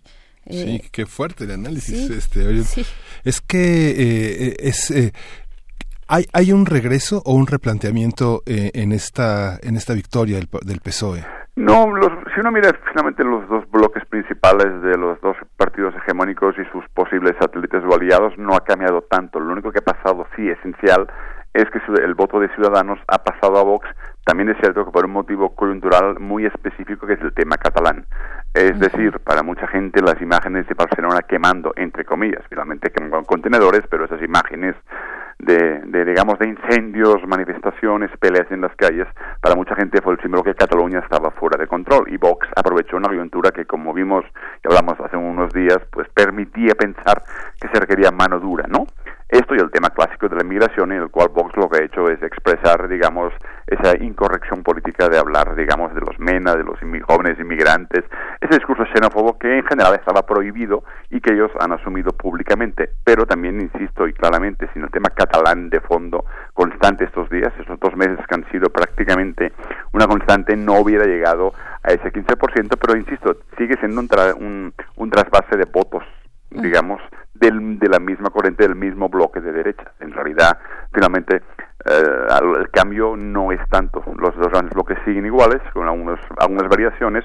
Lo que sucede es que sí hay una parte que se ha puesto la bandera de España de una forma como de un franquismo absoluto, digamos, una, un lenguaje de guerra, de confrontación, además en el sentido de que ahora sí sienten que contra Cataluña hay que ser duros como Franco y al viejo estilo, digamos. Pero, digamos, hay que pensar que tampoco significa exactamente que la autoderecha tenga la capacidad, digamos, eh, de llegar a formar un, gobierno en Madrid. Y ese es el gran problema también del Partido Popular. Si siguen por este sendero, también se les complica, porque, a ver, no puedes formar una gran coalición, entre comillas, con el PSOE si simultáneamente también estás apostándole a formas de extrema derecha que no son viables o consensuales para, una, para los medios de comunicación y para la opinión pública. ¿Qué se espera eh, de Vox con sus escaños, con los escaños que logró? ¿Qué esperaría el PSOE? Tal vez, ¿cuál es ese juego político que, que pues le ha dado refrendo a, este partido de extrema derecha, Vox?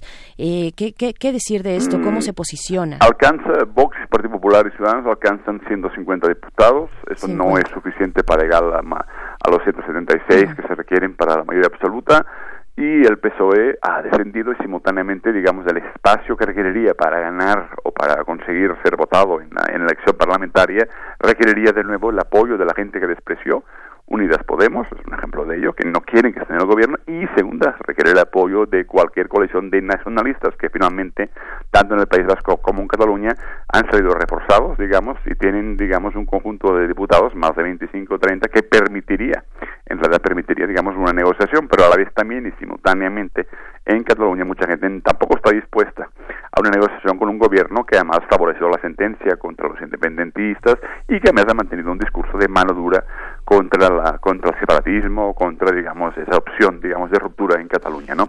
Entonces de nuevo se complica, todos los partidos están atrapados en unas dinámicas que les impiden esa fórmula que siempre existió de consenso en negociación bajo mano para arreglos digamos entre élites políticas. Ahora mismo las bases están radicalizándose de una forma que están complicando el ejercicio, digamos, de la negociación taimada habitual mm. en sistemas parlamentarios donde los jefes, los cabecillas en la, en la, Cámara de Diputados, digamos, se encargan de negociar. Esta vez las bases ya no están en el sentido de creer que hay que consensuar como se creyó durante 30 años, ahora más bien la política, digamos, de la confrontación.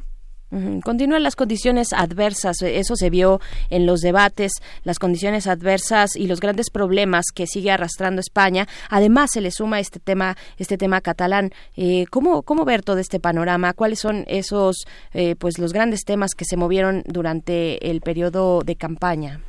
Aquí vemos en, el ciclo largo que hay que ver desde el 2011, que es cuando empezaron las movilizaciones del 15M, ese sentido de esta nueva política, esa parte está desapareciendo o convirtiéndose en parte del sistema político. Unidas Podemos es un partido que, sin ser irrelevante, ha sobrevivido, digamos, al acoso, incluso a la separación del grupo de Íñigo Rejón, que sea más país, que finalmente consigue un resultado irrelevante, pero digamos, tampoco, se acabó la, la nueva política, pero tampoco la restauración del viejo sistema, que sería esos dos grandes partidos, Partido Popular y PSOE, y algunos satélites trabajando con ellos, tampoco está resultando nada fácil. En realidad, la misma aritmética parlamentaria se ha vuelto ahora un infierno para la gobernabilidad, digamos, ese concepto, digamos, que permitiría, digamos, seguir un poco las instrucciones de la Unión Europea de qué hacer con la crisis. Si no hay un gobierno, paradojas, digamos, de la, digamos, yo a veces pienso y digo que mejor no, no vería ya gobierno, que siguiéramos, siguiéramos en esa constante de elecciones cada seis meses, porque evitaría, evitaría, esto, y no es, una, es para decirlo claro, que las políticas de austeridad brutal y neoliberal de la Unión Europea puedan ser replicadas con, con decretos, con leyes, porque no hay un gobierno o una mayoría que pueda aplicarlas. La, administración sigue, porque además en España la burocracia es funcionaria, es decir, tiene el cargo asegurado, no depende del cambio de gobierno, por eso la administración pública en España no tiene problemas con el gobierno, no requieren un cambio de gobierno, no supone un cambio de toda la plantilla de burócratas. Dicho esto, entonces la administración funciona igual de bien y no hay gobierno que, que ejecute las políticas, digamos, que pide la Unión Europea, pues de más austeridad, más recortes, Digamos entonces, esa paradoja es que sí hace falta ya un gobierno, porque obviamente no puede haber medidas políticas de ningún tipo o económicas si no hay un gobierno que las aplique. Entonces, creo que tendrá que haber un gobierno, sea del PSOE, ya nadie va a querer convocar elecciones. Obviamente queda claro que el PSOE en él no le está conviniendo, pero insisto, ¿cómo convocar elecciones sin que el costo sea muy elevado en términos, digamos, de la base de electores que ya no está dispuesta, digamos, a cualquier negociación, digamos, de cúpulas? Usted lo que espera es que, regrese este ajuste en relación con todo el resto de Europa en, en, medidas de austeridad, de impositivas, de empleo, de desigualdad, en la que pues España continúa como siendo un, eh, una, una pieza no tan fuerte como para solidar. Sí, la, la, crisis continúa, digamos, el desempleo estructural, los trabajos de mala calidad y las reformas laborales, digamos, incluso ahora tenemos el tema, por ejemplo, importante, digamos, de la, del aumento de las rentas impresionante, digamos, en grandes ciudades, que está eso además acabando. Una ciudad como Barcelona, digamos, que es turística, no puede, es casi imposible que un trabajador, digamos, de la hostelería pueda vivir en la ciudad donde trabaja con sueldos cada vez más miserables. Esta situación está pasando, pero así como en Alemania o en Berlín se legisla para para congelar las rentas, eso en España es casi imposible. Digamos, Pedro Sánchez se reunió con las grandes inmobiliarias o grandes fondos para decirles que esto nunca pasaría. Entonces, ni siquiera esas medidas cosméticas o de arreglar algunos temas están sobre la mesa. Lo, que, quiere este gobierno es seguir como siempre, pero tampoco fuese exactamente posible seguir como antes. Sí, pero en Berlín congelaron las rentas, pero ya que había, ya que, ya que se habían deshecho de todos los pobres, ¿no? Bueno, en Barcelona también ya no quedan muchos tampoco. Digamos, eh, esa es la Airbnb, que es una esa plaga impresionante de Airbnb controla prácticamente los centros de las ciudades de Madrid y Barcelona, ya son fondos inmobiliarios y, digamos, pisos turísticos. Entonces, esa parte sí realmente está, está creciendo porque además del efecto es que ya en la periferia también es cada vez más caro. Donde hay un metro, ya las rentas están subiendo de forma exagerada. Bueno, Ciudad de México, podríamos hablar de ello, también es impresionante. Pero en todo caso, digo, esos temas sobre la mesa, mientras tanto el conflicto siga y mientras tanto un gobierno no quiera de ninguna forma ni siquiera un bloque de izquierdas mínimamente que como en Portugal hizo unas medidas, lo que quieren es ese centrismo, digamos que permite seguir con medidas rígidas y brutales neoliberales, pero a la vez, digamos, sin un conflicto exagerado, pero no es posible tampoco mientras, a ver, para entendernos, Cataluña siempre era el factor que le daba los votos a quien gobernaba. Una vez era PSOE, Partido Popular, esa era la línea del viejo catalanismo. Tenían una horquilla de 15 votos en, el Congreso y eso permitía siempre negociar pactos, pero ahora mismo estos partidos están, digamos, están en una disyuntiva porque tienen presos y tienen una base popular en que no está dispuesta a otros arreglos como siempre se han hecho. Entonces, la vieja política, digamos, puede volver, está volviendo en parte, digamos, el bipartidismo, como se llamaba, pero no es tan fácil organizar y por estamos en un caos que lleva casi casi más de un año y medio. Cuando hablamos de situaciones complejas, sociales, sobre todo de los estragos del neoliberalismo, hablamos mucho de los jóvenes también. ¿Cuál es el papel que han jugado los jóvenes en todo este proceso? Pues ya muy, muy largo y también de protestas, pero también no solo de protestas por la cuestión del tema catalán, sino, sino por las cuestiones eh, sociales y de, desigualdad, de falta de oportunidades. Bueno, aquí, aquí es un fenómeno muy curioso, que en realidad quien está llevando la protesta más importante es la marea pensionista. Los jubilados en España digamos, han sido organizado de una forma impresionante en todas las ciudades con marchas muy importantes para, para reivindicar, digamos, que no se congelen las pensiones, que aumenten como debe ser y que se mantenga el sistema de salud pública. Los jóvenes son ahora mismo las víctimas más importantes de dos cosas. Por un lado, está la precariedad que existe, que la forma de organizarse está desapareciendo incluso a nivel sindical y a nivel incluso de, pues, de, rentas, de inmobiliarias. La gente está viviendo en la pura supervivencia. Entonces los jóvenes tienen dos opciones, o se van del país en muchos casos, los más preparados, como ya lleva pasando más de 10 años en todo el mundo, o de plano cada vez es más complicado organizarse. Los últimos que quedan para organizarse son la gente que aún cobra una pensión, que es la mayoría de la gente que trabajó en España en los años de los 50 a los 80, y que esta gente es una que al menos tiene una forma de presión. Los jóvenes, literalmente, excepto en esa lucha antisistema específica que pasa en Cataluña, no están encontrando la forma de expresar una, una, una protesta, digamos, que pueda derivar, pues como pasó en Chile, en un cuestionamiento absoluto del sistema, digamos. Los partidos que hubieran podido tener o canalizar esa protesta están hoy en día tan institucionalizados como Unidas Podemos que ya no representan ese aire como de ruptura que hace unos años se pensaba o se veía. Entonces, digamos que hoy en día, más que los jóvenes, los jubilados, justamente, son los que, digamos, tienen una fuerza, una posibilidad de impedir esa deriva cada vez más neoliberal, digamos, de la gobernación en España. ¿Qué dividendos, dividendos deja también, pues, este camino que ha tomado, esta ruta que ha tomado eh, ahora Unidas Podemos? Eh, se depositaron muchas esperanzas ahí. Sí, pero la política institucionalizada, la sensación de que todo hay que hacerlo dentro. A ver, había dos cosas. Eh, una Podemos fue un fenómeno doble. Fue un fenómeno de las clases medias ya con posgrado, digamos, los hijos de las clases medias, que exigían un papel, digamos, un papel de ser tenidos en cuenta en la estructura política y científica del Estado.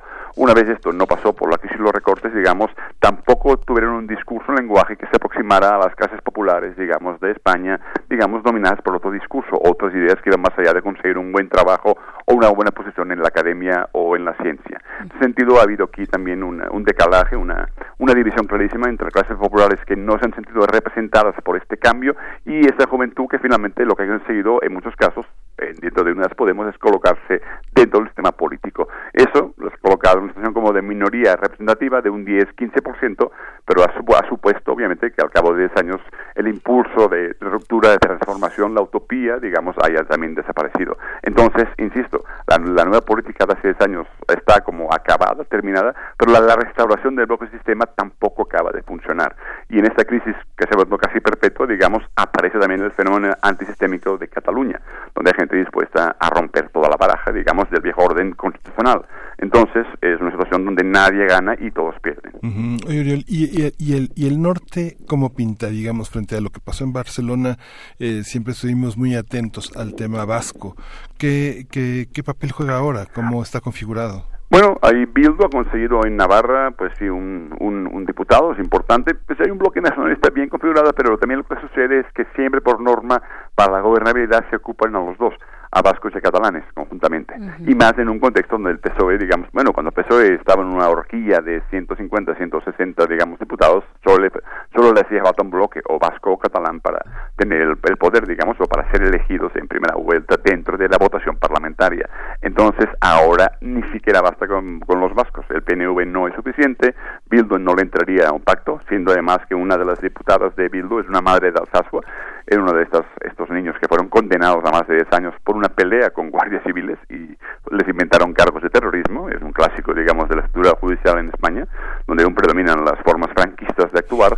Pero digo, entonces, los vascos no bastan y los catalanes sí pactan con el PSOE podría incluso encontrarse que su base decidiera ya no seguir votándolos también. Entonces, insisto, es una angustia porque las viejas, insisto, la clave, la vieja negociación de clases políticas, al margen de lo que pidan los votantes, ya no es posible como antes, sin que haya costos. Ciudadanos es un ejemplo, un partido que hace, eh, en fin, eh, menos de cuatro meses eh, tenía una cantidad de votos, ha casi desaparecido del mapa. Hay una fluctuación, digamos, de fidelidades que impide, impide pensar que si pactas en lo oscurito, no acabe o no termine con una consecuencia que uno pierda pues el registro, no el registro electoral o pierda la capacidad de seguir operando en política. Insisto, es una situación muy desesperante sin que nada cambie realmente la sensación, digamos, de, crisis perpetua se mantiene y vamos a ver si es posible incluso no acudir de nuevo a elecciones. Yo no descarto, y hay gente que no descarta, que aún incluso sea posible en abril volver a las urnas. Qué barbaridad, qué desgaste. Eh, Oriol, antes de despedir eh, esta conversación contigo, eh, a, principios de la semana pasada que fue el debate electoral, se habló en algún momento de América Latina, ¿no? En esta, en esta, eh, en este orden de pensar en bloques, en regiones como la Unión Europea, también se habló de voltear a ver América, América Latina en algún momento se, se tocó el tema de que habían enviado y por qué habían enviado a los reyes a, a, La Habana, a este foro que ocurrió en La, en la Habana. Eh, y bueno, fue ahí una discusión ahí pequeña, pero finalmente nos alcanzó para ver eh, cuáles son las opiniones que se gestan con relación a América, América Latina. Bueno, hablando de esto, eh, sobre todo a partir del golpe de Estado en Bolivia, que empezó el viernes, terminó el domingo, que ha sido algo que a todos nos ha impactado, ha impresionado esa vuelta a los fantasmas del pasado, la actitud de España ha sido cuando mínimo totalmente turbulenta, digamos caótica y absurda. Hay aún un tuit colgado del ministro José Borrell diciendo que qué bueno que hay elecciones, pero ni siquiera está hablando de que Evo Morales es perseguido ahora mismo por la otra derecha que tomó el control de la paz. Entonces la política momento del gobierno español ha sido muy cínica, apoyar a gobiernos que no existen como el de Guaidó, presidencias que no existen, digamos, siguiendo la política de Estados Unidos y a la vez simultáneamente siempre estar vigilando al bloque progresista. En general, tanto el PSOE, excepto en la época de Zapatero, donde hubo realmente una política que buscó una cierta independencia y un acercamiento al bloque progresista, en general, desde de Pedro Sánchez y el Partido Popular, un consenso, diría que hegemónico, en considerar una postura, digamos, de vigilancia neocolonial sobre, digamos, eh, sobre las viejas posesiones de América Latina. Yo diría que en general, o la política es muy timorata, es decir, cuando hay problemas de verdad como en Bolivia, se lavan las manos y, como diríamos en términos coloquiales, se hacen huellas, o apoyan, digamos, fórmulas de golpismo como fue el gobierno de Guaidó, el supuesto gobierno de Guaidó en Venezuela, digamos, ¿no? Entonces, yo, la política generalmente no existe. Hay, sinceramente, un gran desconocimiento de la gente. Aún estamos en terminologías muy racistas y muy, muy viejas sobre América Latina. Uno hoy hablar de sudacas, como si todo fueran sudacas desde México hasta Chile, y en general sí hubo una sorpresa, quizá como de Chile, pero por desgracia yo diría que el desconocimiento, la indiferencia y los clichés son los que abundan y en la política exterior puramente del gobierno no hay una política, digamos, autónoma, ni siquiera pueden soportar o pedir perdón por cosas de hace 500 años, como es el caso de la famosa Carta de Obrador, porque el gobierno, con cierto civismo, ya sabría que no pasa nada por pedir perdón por una conquista que, a fin de efecto, te permite mantener los privilegios de económicos de tus empresas, por ejemplo, en México, digamos, pero no, el español prefiere una, confrontación dialéctica de no aceptar culpa alguna, cuando luego sí, de hecho, cuando un galeón español, digamos, ¿no? Alguien lo rescata, ellos piden derechos sobre este galeón. Entonces, en el fondo hay una continuidad histórica entre el viejo imperio y el actual gobierno español.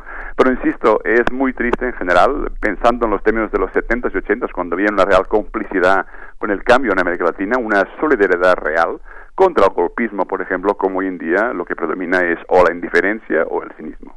Pues Oriol Mayo, te agradecemos mucho este análisis, esta lucidez. Eh, te mandamos un, abrazo y estaremos atentos a lo que ocurra en España. Muchísimas gracias. Muy amable. Hasta gracias. Oriol Mayo, periodista, editor web, escritor y docente, trabaja actualmente en la Benemérita Universidad Autónoma de Puebla. Nos vamos ya al corte de la hora. Antes un poco de música. Miguel Ángel, son las 8.58 ya Sí, le decimos adiós a la radio Nicolaita. Nos escuchamos mañana y vamos a escuchar de Escalariac La Solución.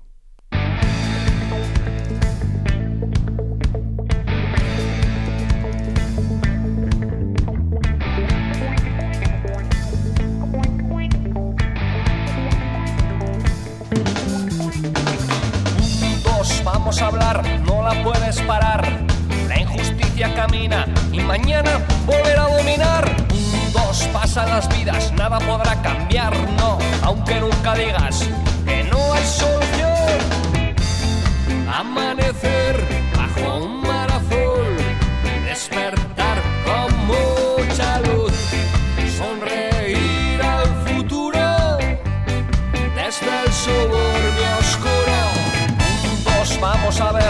tienes nada que perder, situado en un gueto donde se palpa un dos que va a reventar, los nervios adueñan de la ciudad en el momento de hacerlo. Compañeros, amanecer bajo un mar azul, despertar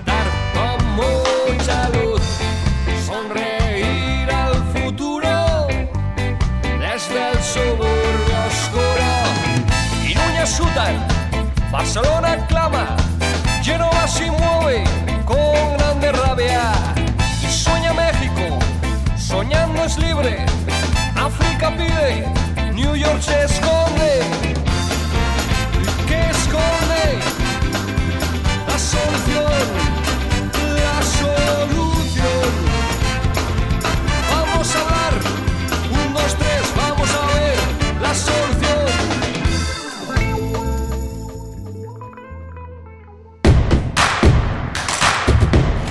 Queremos escucharte. Llámanos al 55 36 43 39 y al 55 36 89 89. Primer movimiento. Hacemos comunidad.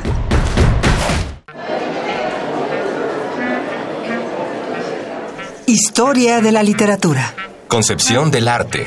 Idealismo revolucionario. Amores fugitivos. Conferencias magistrales.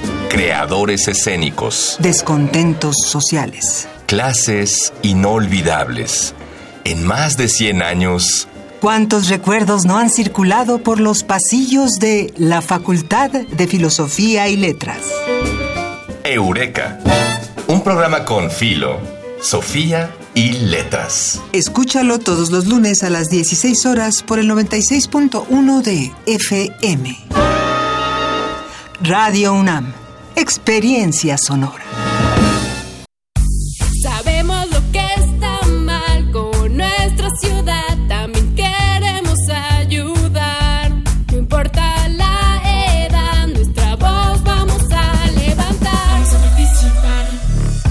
También quieres ser escuchado, participa este 10 de noviembre en la consulta para niñas, niños y adolescentes. Cuéntanos cuál es el principal problema del lugar donde vives. Para más información, consulta www.ism.mx. Instituto Electoral, Ciudad de México. Sí, a veces sientes que no hay salida. Que nadie te oye. Ni te ve, ni le importa si estás triste o enojado. O a lo mejor no quieres decir nada. Porque no sabes qué te está pasando. Pero siempre hay opciones. Si necesitas ayuda, búscanos. Arroba línea de guion bajo la vida en Twitter o la línea de la vida en Messenger de Facebook. Aquí te, escuchamos cualquier día a cualquier hora. Juntos por la paz. Estrategia Nacional para la Prevención de las Adicciones. Gobierno de México. ¿Qué es el baile voguing? ¿Cuál es su verdadera historia? ¿Cómo entenderlo? El Museo Universitario del Chopo invita a la exposición Elements of Vogue una mirada desde la pista de baile, la fotografía, la instalación y el video para comprender la protesta social, la discriminación y la resiliencia de las comunidades afrodescendientes y latinas LGBTIQ, que a más de 50 años siguen en pie. Te esperamos en la inauguración el próximo 15 de noviembre. Entrada libre. Ven a descubrir que el voguing es más que un baile. Radio UNAM. Experiencia sonora.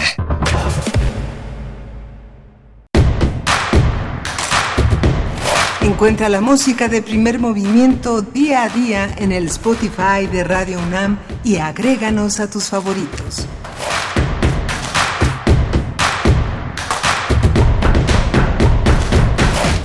Buenos días, estamos de vuelta en primer movimiento. Son las nueve con cuatro minutos de la mañana en este lunes 11 de noviembre de 2019 que ya se empieza a acabar, empieza ya casi la cuenta regresiva para cerrar este año que ha sido complejo y que plantea muchos retos para el próximo, para el futuro.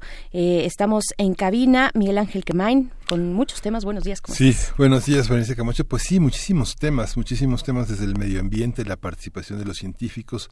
Hablábamos en la mañana con Marjorie González Vivanco sobre el impacto que se ha generado, es una hipótesis, pero el impacto que ha generado este rechazo de Estados Unidos, la proliferación de teorías eh, eh, muy conservadoras en torno al, al papel de la ciencia, antivacunas, este, tierra plana, etcétera, en la participación de científicos eh, en esta queja que en seis ejes publicó esta revista Bioscience en, en, eh, recientemente para hablar de los peligros que nos aguardan si no hay un alto, si no se toman decisiones en torno al calentamiento global.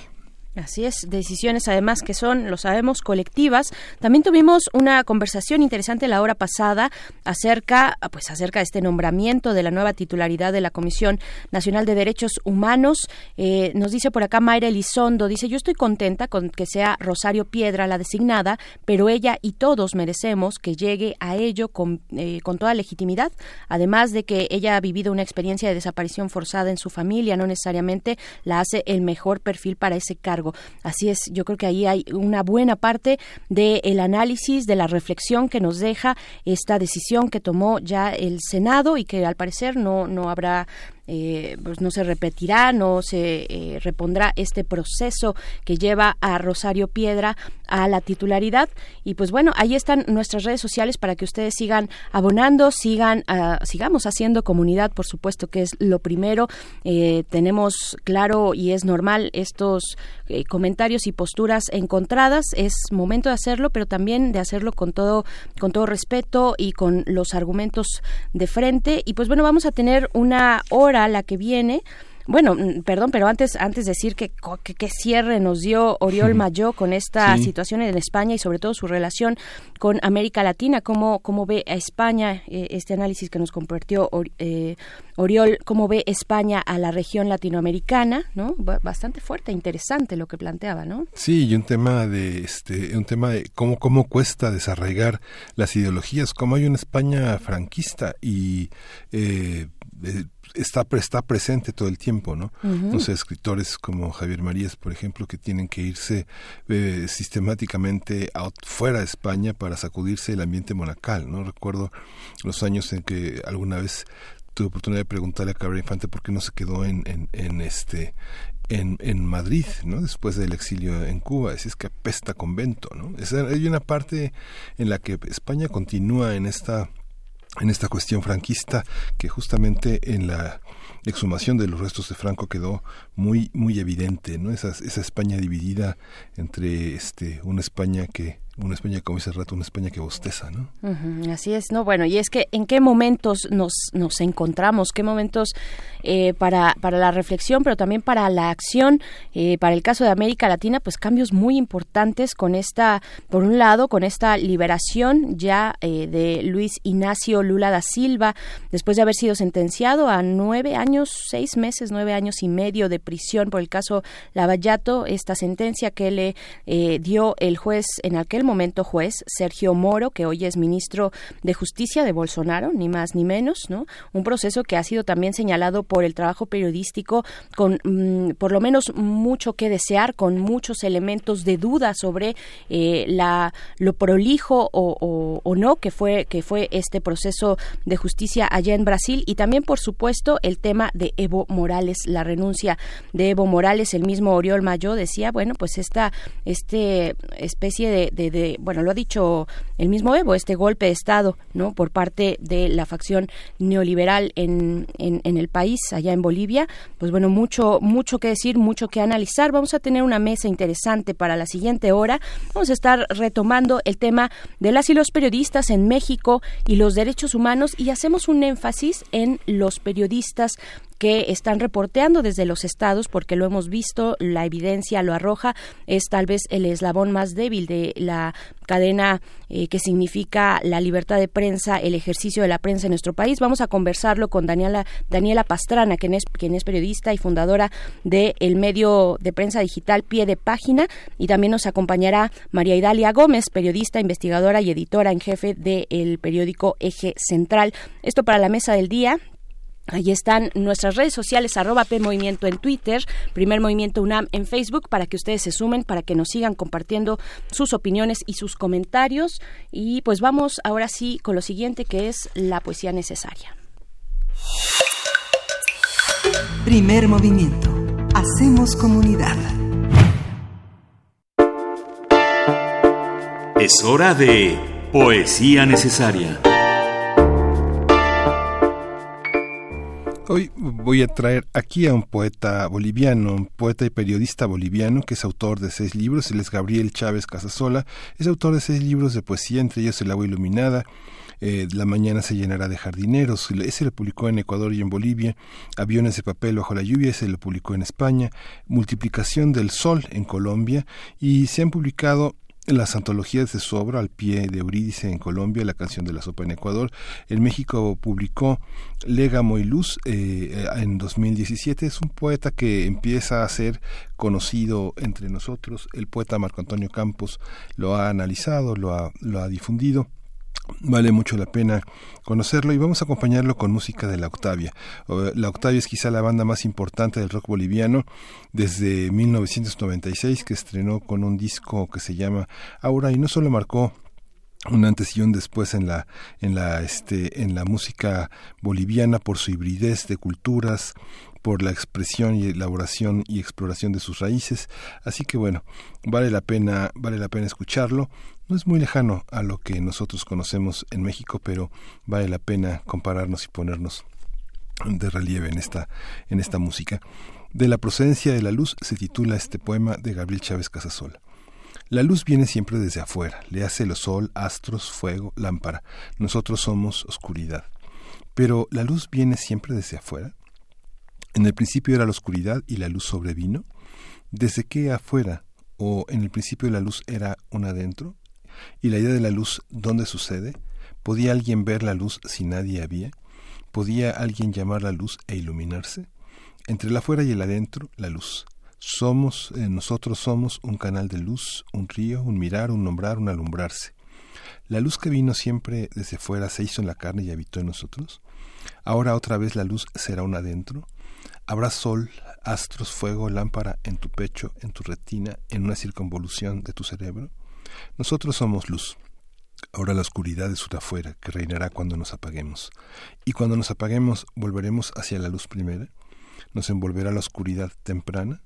Seremos luz, seremos nada. Cierro los ojos, la luz de la memoria. El hombre teme más al olvido que a la muerte. Me devuelve a un hombre que se llamó Machado. Anoche cuando dormía soñé, bendita ilusión, que un ardiente sol lucía dentro de mi corazón. ¿De dónde viene la luz de este poema? ¿De la afuera que es Machado o del adentro que lo recuerda? Insisto, la luz siempre viene desde fuera.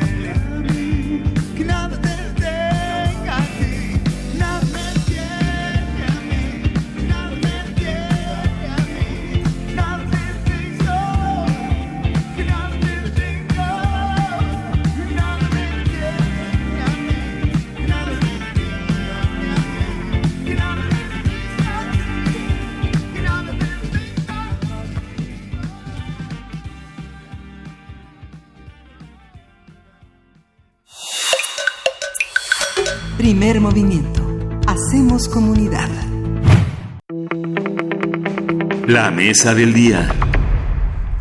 De acuerdo con datos del Mecanismo para la Protección de Personas Defensoras de Derechos Humanos y Periodistas, Veracruz, Guerrero, Tamaulipas, Oaxaca y Chihuahua concentran más de la mitad de los homicidios contra periodistas con 86 casos. Además, según cifras de la Comisión Nacional de Derechos Humanos, desde el año 2000 a la fecha se han cometido 153 asesinatos de periodistas, entre ellas son 16 mujeres.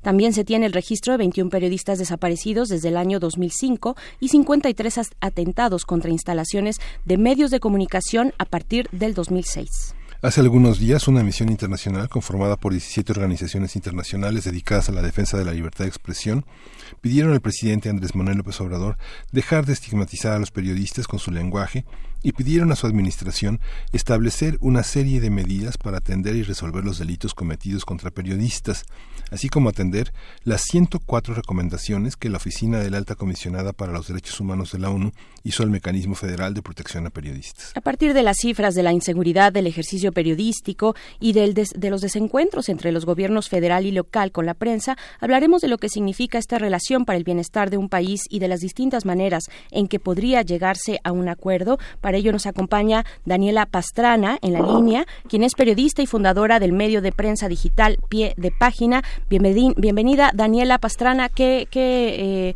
orgullo, además, estar platicando contigo. Qué gusto esta mañana poder conversar eh, contigo acerca de este tema. ¿Cómo estás? Hola, muchas gracias. Eh, pues bien, eh, contenta. Ayer estuve justamente, esta semana hubo cosas muy importantes para, para el periodismo en México. No nada más fue la misión, fue el evento que organizó la UNESCO el jueves pasado aquí y bueno, la conferencia internacional de periodismo de, de investigación, la, la latinoamericana, en la que pues México ganó varios premios. Entonces creo que hemos estado viéndonos entre periodistas hablando de la situación y creo que eso es bueno. Claro, en algún momento esperamos poder tener también comunicación con María Dalia Gómez, periodista, investigadora y editora en jefe de Eje Central de este diario impreso. Eh, pero iniciamos, iniciamos contigo, Daniela. Fíjate, bueno, estábamos haciendo esta mención en la nota introductoria sobre la misión internacional de distintas organizaciones, organizaciones internacionales, pues que señalan esto al presidente Andrés Manuel López Obrador, eh, esta cuestión eh, que se ha venido dando en, durante su gobierno, durante su gobierno que ya va para un año pero queremos también aterrizar en lo que significa para dentro de toda esta cadena de la el ejercicio de la prensa las y los reporteros aquellos que están precisamente pues eh, ahí a, pie de calle digámoslo así eh, pues reporteando eh, constantemente que han quedado en medio solamente este sexenio sino lo, o lo que va de este sexenio sino los sexenios anteriores como han sido atacados consistentemente tanto por agentes del estado como por también del crimen organizado. ¿Qué decir? ¿Cuál es, ¿Cuál es tu lectura sobre lo que estamos viendo en esta relación del poder y los periodistas, del poder político? Mira, yo creo que son dos cosas. Uno, eh, que no hay que perder de vista que la misión habló de tres puntos, que todos nos concentramos siempre en el tema del presidente, pero eh, eh, la misión presentó tres temas en esa reunión con, en la conferencia matina, que era el de la estigmatización, o sea, pretendían un compromiso de que no iba a continuar con estos con estos eh, señalamientos a veces directos a un medio o eh, bueno generalmente un medio casi nunca un periodista eh, que pero había otros dos que son como fundamentales y uno es el asunto de lo de Pegasus y el otro era el de la impunidad porque justamente ahorita quedaban estos estos datos de eh, los periodistas asesinados desde el año 2000 eh, nosotros hicimos una entrevista a Carlos Lauría que quizá es uno de las personas que más ah, conoce el, el, asunto porque él fue director 15 años de, de CPJ el Comité para Protección a Periodistas eh, de las Américas y eh, y bueno ha conocido ha tratado con cuatro presidentes, eh, cuatro fiscales, se sabe de memoria cada uno de los casos, por lo menos de esos 15 años en los que estuvo trabajando. Y el recorrido que hace es eh, impresionante, es una historia permanente y constante de impunidad que no empezó, por supuesto, en este gobierno, que no empezó con los señalamientos de eh, el presidente y que eh, es eh, lo que abre la posibilidad siempre al siguiente a la siguiente agresión o al siguiente asesinato.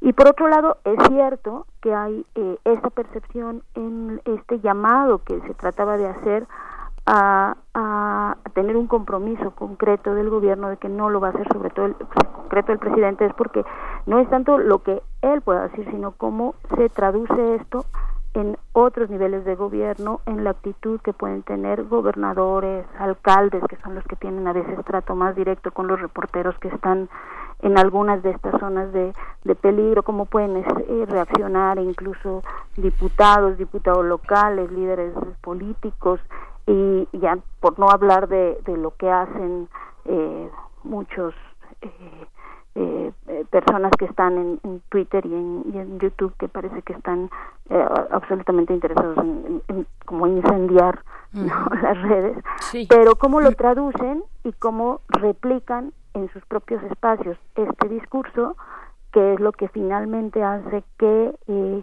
en general haya un gremio que se esté sintiendo agredido, lastimado por esta parece como un desprecio y un poco conocimiento de lo que es o de lo, que implica el trabajo eh, pues de, periodístico y de, y de lo que implica para sostener un sistema democrático sano.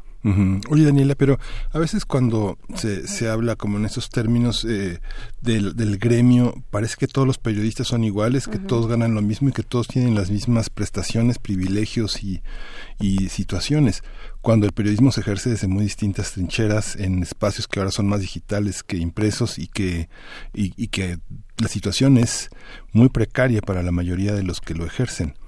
¿Cómo, cómo hay un diagnóstico? ¿Existe un diagnóstico de quiénes somos, de quién es, eh, de quién es cada quien en términos de, del profesional en, en, en el sentido personal?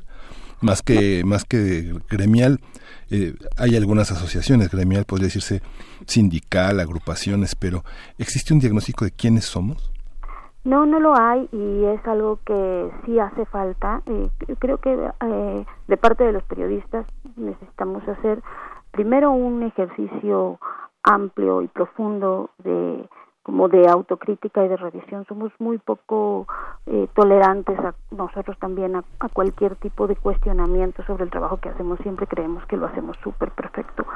Y es necesario entender por qué este discurso eh, permea tanto en la gente y permea tanto porque eh, el periodismo independiente tiene una vida muy cortita en México. El eh, a diferencia del periodismo en Estados Unidos o de otros lugares, eh, pues nosotros vivimos como gremio mucho tiempo muy cerca del poder y nuestra historia de periodismo independiente es cortita. Entonces se ha, se ha construido, claro que es como fundamental porque todas las cosas que ahorita sabemos, no sabríamos de Ayotzinapa, no sabríamos de la Casa Blanca, no sabríamos de un montón de cosas si no hubiera un trabajo periodístico eh, activo, independiente y crítico ahorita.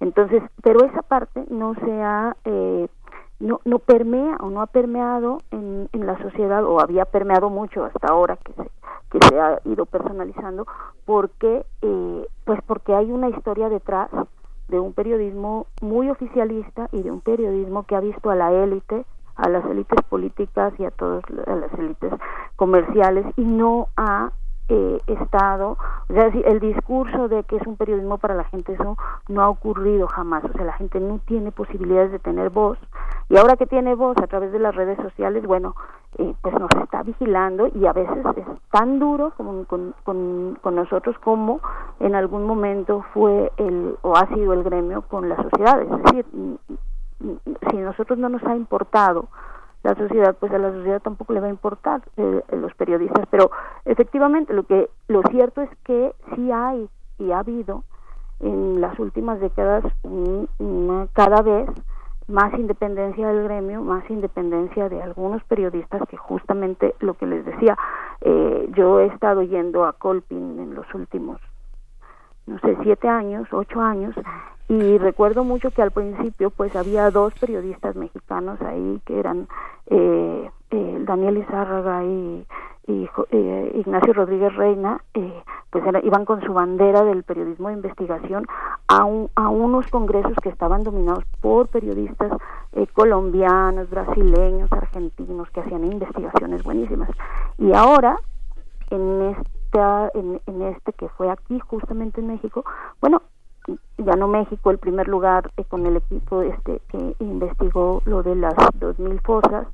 Eh, pero también ganaron eh, ganó otro equipo mexicano una propuesta de periodismo de o sea para financiar una investigación transnacional y también hubo otra periodista que, que ganó también en, en, otro premio como más específico que era el de libertad de expresión.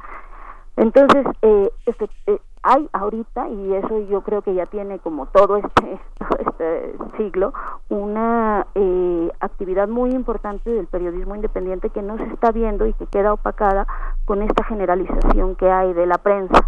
Y la prensa pues sí, eh, no es reforma porque reforma hay un director al que se puede cuestionar o hay eh, eh, eh, notas específicas a las que se puede cuestionar, pero no se puede cuestionar a todos los reporteros eh, que están en reforma haciendo su trabajo cotidiano y podríamos así seguirnos de cada uno de los medios que, que pueden ser cuestionados. Entonces, a veces también hay errores de los medios, no saben rectificar, pero creo que el riesgo mayor es, es en meter a todos en este en este saco en un país donde efectivamente pues más de 100 periodistas asesinados en 15 años y además 2000 despedidos en los últimos en los últimos tres años, ¿no? Entonces hay una precarización laboral y eso eh, estamos hablando y estamos viendo, pues eh, lo que ocurre en las grandes en, las grandes ciudades que es como la capital sí. donde nosotros nos concentramos y, y, y, bueno la situación en, en, los estados o en los municipios ya es, vamos mucho, muy distinta y creo que sí necesitamos que la gente entienda que sin periodismo, eh, sin periodismo crítico y sin, y sin este trabajo de fiscalización del poder no se puede construir un sistema democrático. Claro, y precisamente, eh, Daniela Pastrana, en este afán de despejar cómo se compone un gremio eh, pues tan diverso, tan diverso, favorecido por en algunos espacios, eh, precario o precarizado en otros, ¿cómo, cómo entender precisamente el, al periodismo de investigación, de qué recursos se sustenta este trabajo, eh, cómo, cómo sobrevive una pues un, un perfil del periodismo eh, tan importante que va a profundidad, que nos ha dado eh, pues respuestas y, ha develado eh, pues realidades importantes sobre, por ejemplo, casos de corrupción, que es el cáncer, digamos, que recorre no solamente a México, sino a los países de la región. ¿Cómo se sustenta?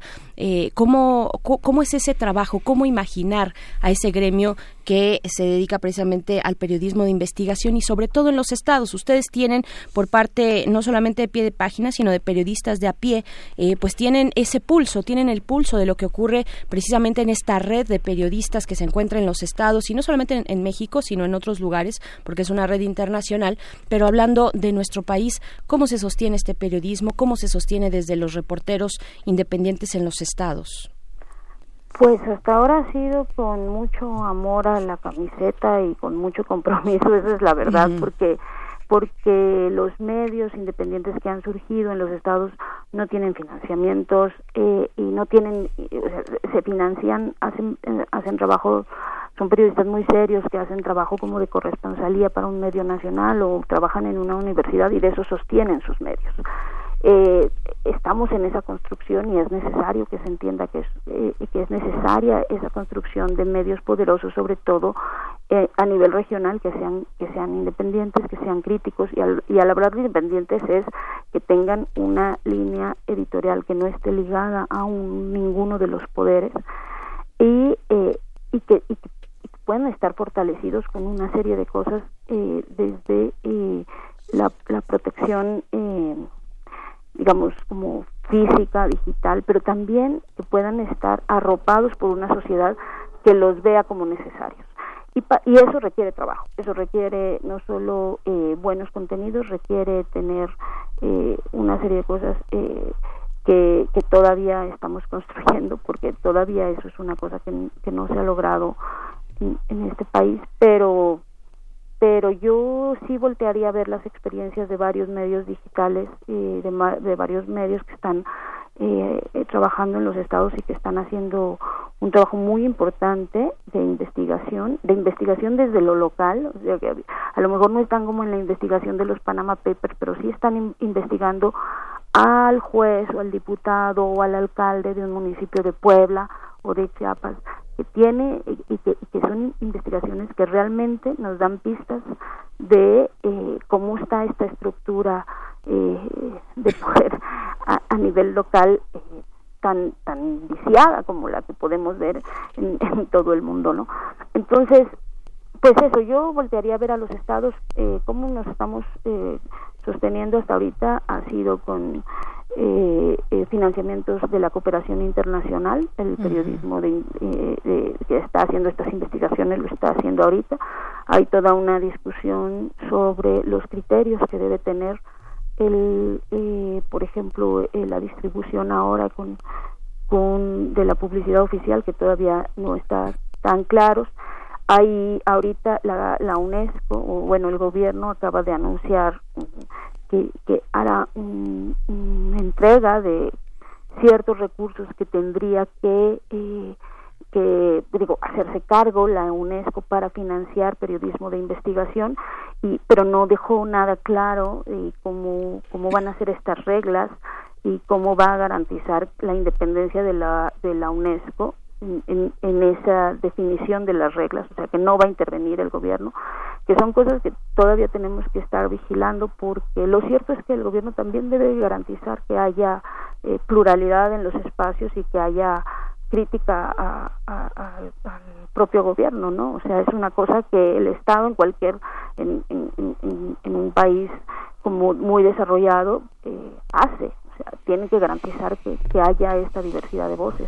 Sí, aunque fíjate, este, Daniela, que lo que vemos es que el mecanismo de protección que surgió en 2012 eh, incluye a los defensores de derechos humanos. Fíjate que hace unas semanas estuvimos en Chihuahua y fue muy impresionante toparnos frente al Palacio de Gobierno con la placa del asesinato de Maricela Escobedo Ortiz por exigir justicia en el feminicidio de su hija. Más adelante entras y está el fusilamiento de Miguel Hidalgo. ¿no? Hay, una, hay una parte que, que, duele mucho en el sentido de que eh, hay un combate a la corrupción y una denuncia permanente de este de la expropiación de la expoliación de los recursos los periodistas van en esa digamos el mecanismo también protege a los defensores de derechos humanos y no es la estigmatización sino el combate a la corrupción lo que en la mayoría de las de los casos ha arrojado tantas víctimas. Cuando uno ve los, los antecedentes, por ejemplo, uno ve que, ah, lo mataron, pero, ah, sí es que hace dos años este, interpusieron una demanda por tal cosa. Y este activista, ah, sí es que hace tres años denunció. Pasa mucho tiempo y el gobierno no hace nada. Son los mecanismos de protección los que no funcionan para señalar la corrupción, porque no, luego lo vemos, este, no hay tal diputado atrás de eso, tal empresario, tal, tal hombre poderoso, ¿no? Es lo que detiene muchísimas de las este de los asesinatos que se podrían prevenir, ¿no? Sí, a ver, el, el mecanismo no funciona como debería funcionar y claramente el tema de eh, la protección a los periodistas y defensores eh, eh, no sé, el otro día me decían que es la prioridad 32 del gobierno, que, que de las y yo decía, me sorprende que no digan que sea la 73, de las que dijeron que tienen 72 prioridades, porque claramente no ha sido una prioridad de este gobierno. Yo eh, no sé si, si, si vamos tratando de estar en, en el otro lugar, del otro lado, eh, cuando uno tiene a 100 periodistas asesinados en, con casos en impunidad y 40.000 desaparecidos y, y, recursos limitados, no sé si, si todos eh, o cualquiera optaría por tener el otro como prioridad, pero vamos, que tiene que tener esta importancia por lo que representa el, el, tema del periodismo y por lo que se multiplican los mensajes en, en, en, en lo que es la, el, vamos, el, el, periodismo es importante porque como multiplica los mensajes para bien y para mal.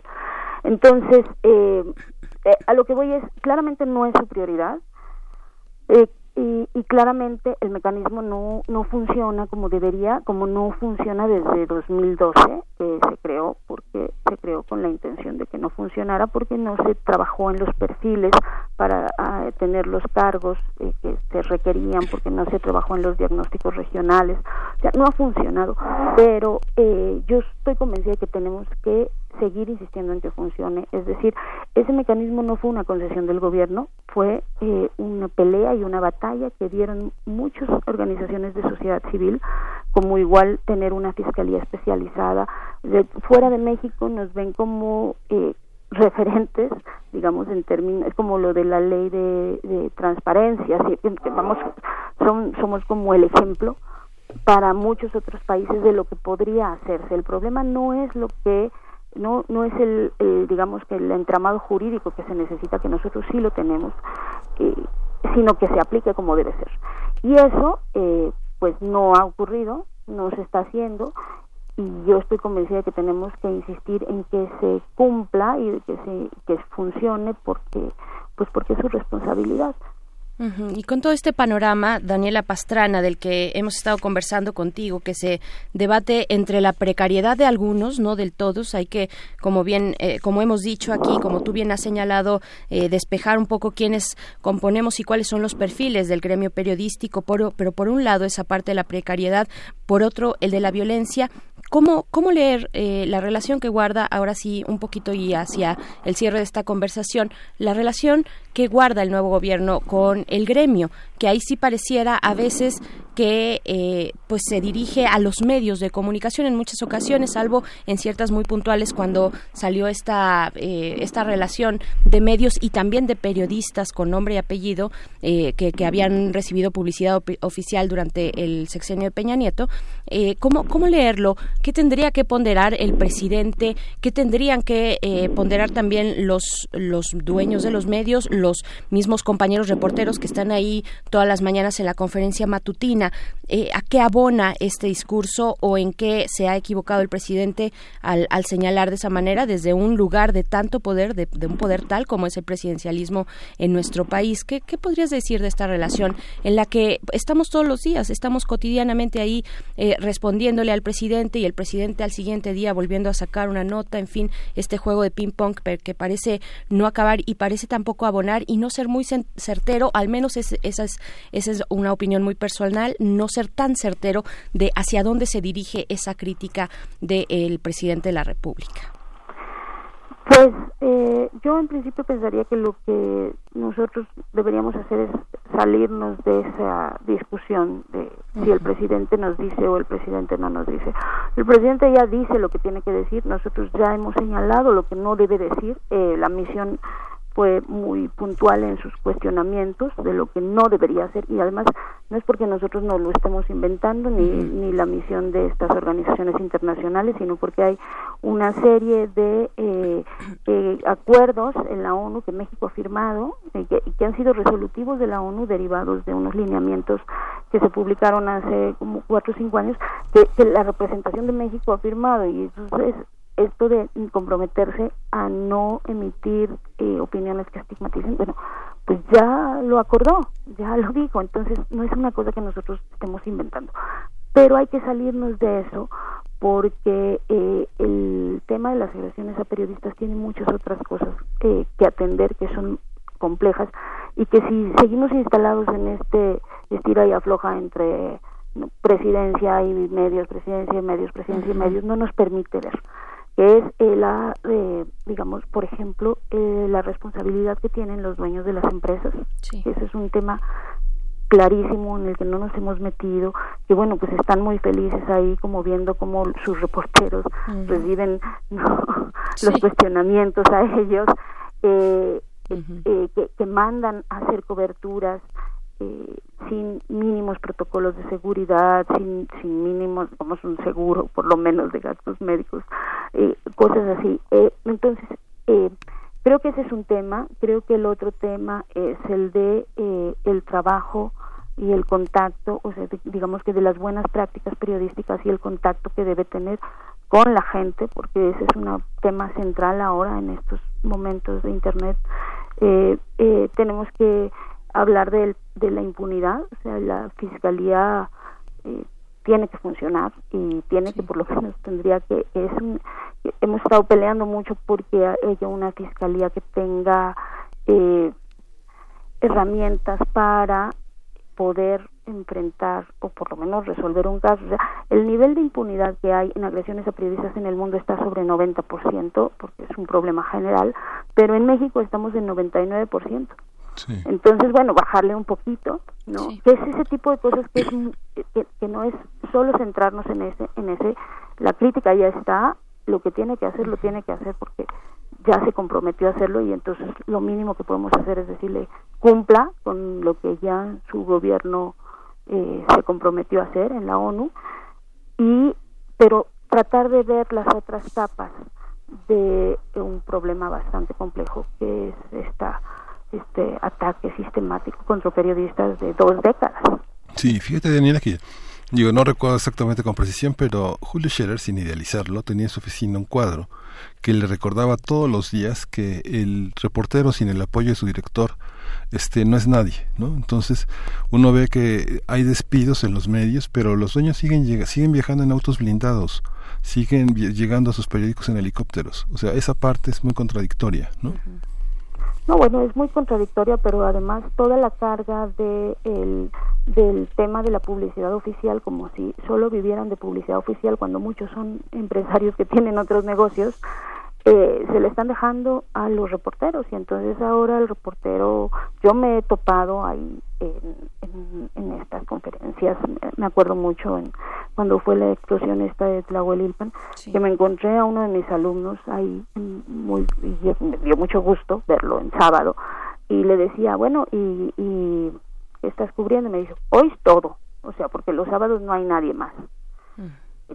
Entonces, vamos, cuando uno ve esas cosas, cuando uno ve que toda la carga se le deja al reportero, que está mal pagado, que está en malas condiciones y que aparte tiene que ir a escuchar que el presidente eh, se la cargue contra el trabajo que estás haciendo, pues claro, o sea, por supuesto que cualquiera se enoja, pero ¿dónde está la responsabilidad del dueño que pues sigue viviendo como ha vivido los últimos 40 años sin importar las condiciones de trabajo de, su- de sus reporteros. Gracias, así es. Eh, bien, pues eh, Daniela Pastrana, ya ahora sí, te prometemos que para despedirnos, eh, porque ha estado muy interesante y es sobre todo necesaria tener esta conversación, abrirla con las audiencias, que las audiencias participen también sobre finalmente no solo receptores, sino en un ida y vuelta de lo que significa el fenómeno de la comunicación y de la información.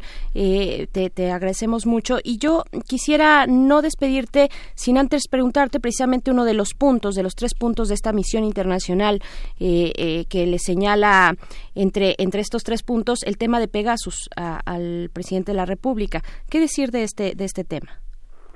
Bueno, eh, lo que quedó un poco claro es que el presidente no sabía muy bien de qué, Sí, de bueno, qué iba la pregunta ni de qué se trata.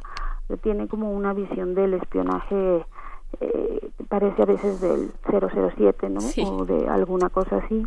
Eh, es algo que yo creo que en su oficina de comunicación sí deberían tomar en serio y, y anotar este tipo de denuncias porque son prácticas que se mantienen y a lo mejor no por una instrucción de la oficina de presidencia sino por una inercia y eh, tanto esto del espionaje eh, las intervenciones en, las comunicaciones digitales como el asunto que es cada vez más común de las demandas eh, y de esta demanda de 10 millones de pesos del, del exgobernador Moreira hacia Sergio Aguayo, que es como una forma que a lo mejor son demandas que van a perder, como también como la del proceso, que en el tiempo van a ir perdiendo, eh, pero que de entrada ponen a, a otros espacios que pueden tener una posición crítica en, en alerta, en, o sea, es como para callar a los demás. Entonces, yo creo que sí la la oficina de, de, de prensa, de comunicación de presidencia sí debería tomar nota y sí debería plantearse seriamente una explicación y una investigación de, la- de estas inercias que puedan estar eh, manteniéndose porque eh, eh, lo que yo creo es que todos los sectores empresarios gobiernos eh, eh, periodistas tenemos que hacer un ejercicio reflexivo de autocrítica, debatir, tratar de salirnos de estas inercias de odio que a veces se ven en redes sociales y, y plantearnos seriamente eh, qué tiene que cambiar cada uno para que esto no nos lleve a escenarios como los que estamos viendo en otros lugares, ¿no? Eh, que digo, Bolivia para no ir más lejos. ¿no?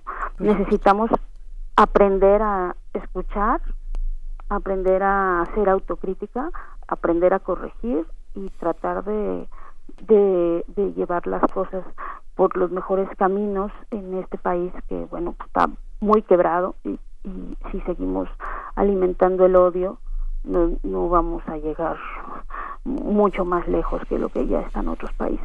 Así es. Pues bien, Daniela Pastrana, periodista, fundadora del medio de prensa digital Pie de Página, te agradecemos mucho esta conversación. Te mandamos un, un abrazo y un saludo. Muchas gracias. No, pues muchas gracias a ustedes y saludos a su auditorio. Hasta luego, Daniela. Gracias. Pues justamente ahorita están este, varios miembros del Partido de Acción Nacional en la Fiscalía General de la República presentando una denuncia por el espionaje telefónico a sus líderes.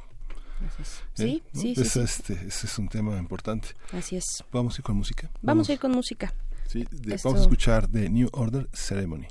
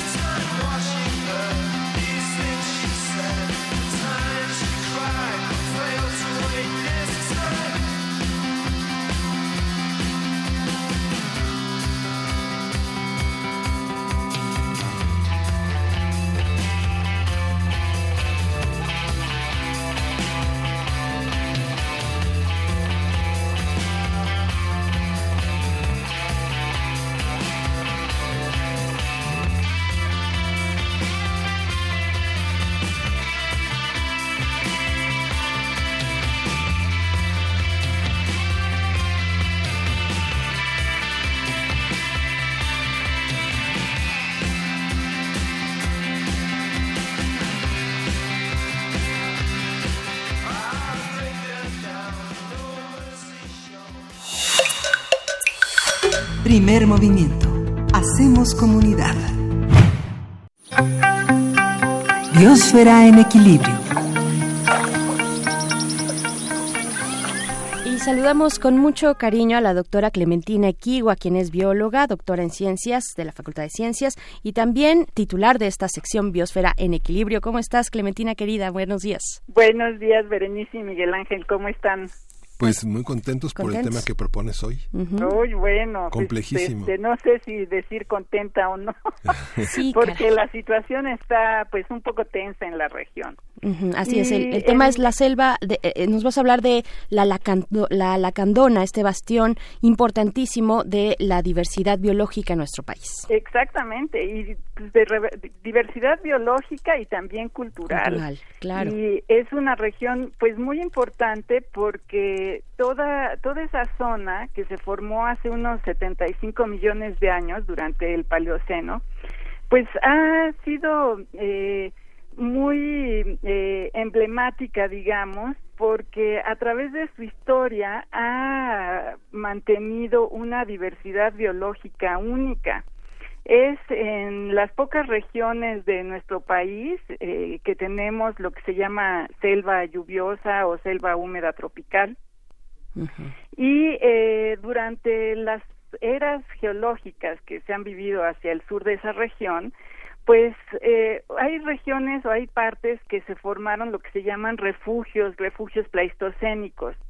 Y ahí se mantuvieron desde aproximadamente el Paleoceno unas eh, regiones pues con, cli- con clima más tropical, más calientito, en el que evolucionaron formas de vida únicas, pero también se movieron eh, organismos que venían del norte del continente, sorprendentemente uno de ellos es el jaguar, y eh, especies que venían del sur, que son, por ejemplo, muchos de los tlacuaches y armadillos, ¿no? Así. Entonces, es. una región, pues, que tiene este, este compo- componente de biodiversidad, pues, eh, único en, en nuestro planeta, ¿no? Y es, es de eh, diversidad muy abundante. A principios del siglo pasado ocupaba una extensión de casi millón y medio de hectáreas. Eh, históricamente, pues por esa abundancia y esa exuberancia, se extraía madera principalmente. Hay recuentos históricos, incluso de, de Vitraven, que, que pues en- cuentan un poquito lo que sucedía en esa región. Y pues con el paso de los años se fue deteriorando, por supuesto, y hacia la década de, de 1960 se convirtió en un escape territorial para concederle tierras a diversos grupos indígenas, entre ellos a los celtales y los choles, que ellos eran tradicionalmente de las partes altas del estado de Chiapas. Para 1982 se estima que se había perdido alrededor del 45% de la superficie arbolada. Entonces, eh, por ahí de 1978, mm, la, el gobierno de nuestro país decidió decretar un área protegida que protegía 331 mil hectáreas y eh, se decretó como reserva de Montes Azules en enero de 1978. Eh, los grupos celtales y choles, principalmente que han vivido en esa zona, pues sus técnicas de aprovechamiento es básicamente desmontar al ecosistema para desarrollar agricultura y ganadería extensiva eh, y eso ha impactado todo alrededor de la lacandona. Hacia el sur están los eh, indígenas lacandones cuyas prácticas son eh, de diferentes y pues aprovechan el, bosque de, de manera diferente, sobre todo sin, sin prácticamente perturbarlo, digamos, ¿no? La agricultura que, que ellos desarrollan es pequeña, mantienen diversidad dentro de, de sus campos de cultivo y cazan algunos animales. Entonces, bueno, son, son técnicas completamente diferentes y pues eh, la técnica que sobre todo usan los choles y los celtales, pues no ha eh, repercutido en, en buenas eh, condiciones de, de pobreza, ¿no? Para, para abatir la pobreza, ¿no? Y eh, pues ellos han invadido frecuentemente la reserva de Montes Azules. Hace unas semanas los lacandones, los choles y los celtales estuvieron a punto de, de enfrentarse y los primeros defendían a la reserva y los segundos estaban por invadirla. Eh, como digo, desde hace varias décadas eh, ellos han pues tratado de, de- de- han interactuado en alrededor de esta reserva, ¿no? Y eh, a principios de, de este mes se hubo la amenaza de que se iba a invadir las estaciones de Chajul y Sendales principalmente, por lo que fueron desalojadas. La, la UNAM, por ejemplo, eh, yo incluso trabajé en Chajul y Sendales para hacer mi proyecto de doctorado y hay varios investigadores que siguen trabajando en las zonas. Se reunieron estas eh, grupos con el secretario de Semarnat eh, también a principios del mes y acordaron establecer una reserva biocultural, lo cual pues fue muy raro porque eh, no es una reserva, no es un tipo de reserva que esté eh, en la legislación mexicana, ¿no? Entonces, hace unos días el Senado mexicano desechó esta propuesta de Semarnat de prácticamente derogar la creación de la Reserva de Montes Azules de 1978 y eh, porque la categoría de reserva biocultural no existe en la ley mexicana y pues de alguna manera ponía en peligro la existencia de ese ecosistema. Esta propuesta, como digo, fue descartada por, por completo y el decreto original se mantiene, ¿no? Hoy, eh, pues es importante, creo que, que estemos conscientes que la selva lacandona y lo que se conserva en la Reserva de Montes Azules es el bastión más importante de la, diversidad biológica de México, porque en tan solo un punto 16% del territorio contiene 25% de las especies vivas de nuestro país. Eh, viven ahí muchas especies en peligro de extinción. En algunos casos sobreviven las poblaciones únicas de, de muchas de estas especies y en otros casos son las poblaciones más saludables de especies en peligro de extinción. Por ejemplo, ahí viven todavía tapires, jaguares, las hermosas guacamayas rojas, el águila arpía, esta, esta ave, una de las más grandes de nuestro continente. Y pues también recordarle a nuestro público que los servicios ecosistémicos que proporciona esa región son cruciales para el ecosistema y para las poblaciones eh, humanas que están todo alrededor de la reserva. Si pensamos en términos de inundaciones, por ejemplo, sin la selva es común eh, que se que se inunden, por ejemplo, las region- regiones de Tabasco y pues estas se podrían extender a Chiapas y paradójicamente la calidad y cantidad de agua para consumo humano se, se ve- vería reducida. Entonces, la solución implica buscar alternativas productivas sostenibles, defender nuestras áreas naturales protegidas, no solo eh, la reserva de, Montes Azules, porque pues contienen bellezas naturales y culturales que el ecoturismo pueden eh, de alguna manera resultar en, en eh, una producción económica positiva para la gente, ¿no? Y eh, otras alternativas de las que luego se habla poco, por ejemplo, es el pago por servicios al- a- ambientales que son muy buenas alternativas. La CONAFOR llevaba este programa por lo menos hasta hace unos meses y el objetivo es reconocer que los servicios ambientales tienen un valor por sí mismos.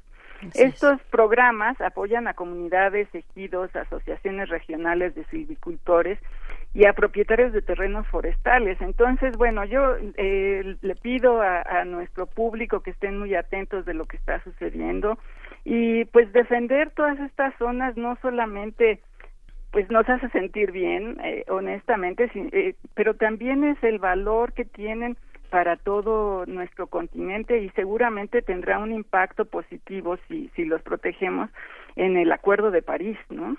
Uf, así es, doctora, pues te, te agradecemos mucho pues que nos vengas a, que vengas aquí a hacer este este alto, este alto en la mirada, que voltemos a ver a otro de los eh, lugares importantísimos de, de nuestra eh, pues de nuestra vida biológica y cultural también, ya lo decías al inicio, como la selva, la lacandona. Eh, te agradecemos mucho, te mandamos un abrazo y pues hasta el próximo lunes. Nos vemos hasta el próximo lunes. Abrazos para todos. Gracias, hasta el próximo lunes. Gracias, la doctora Clementina Equigua. Nos vamos. Ya nos dieron las 10. Nos dieron las 10. Gracias, nos escuchamos el día de mañana a las 7 de la mañana. mañana.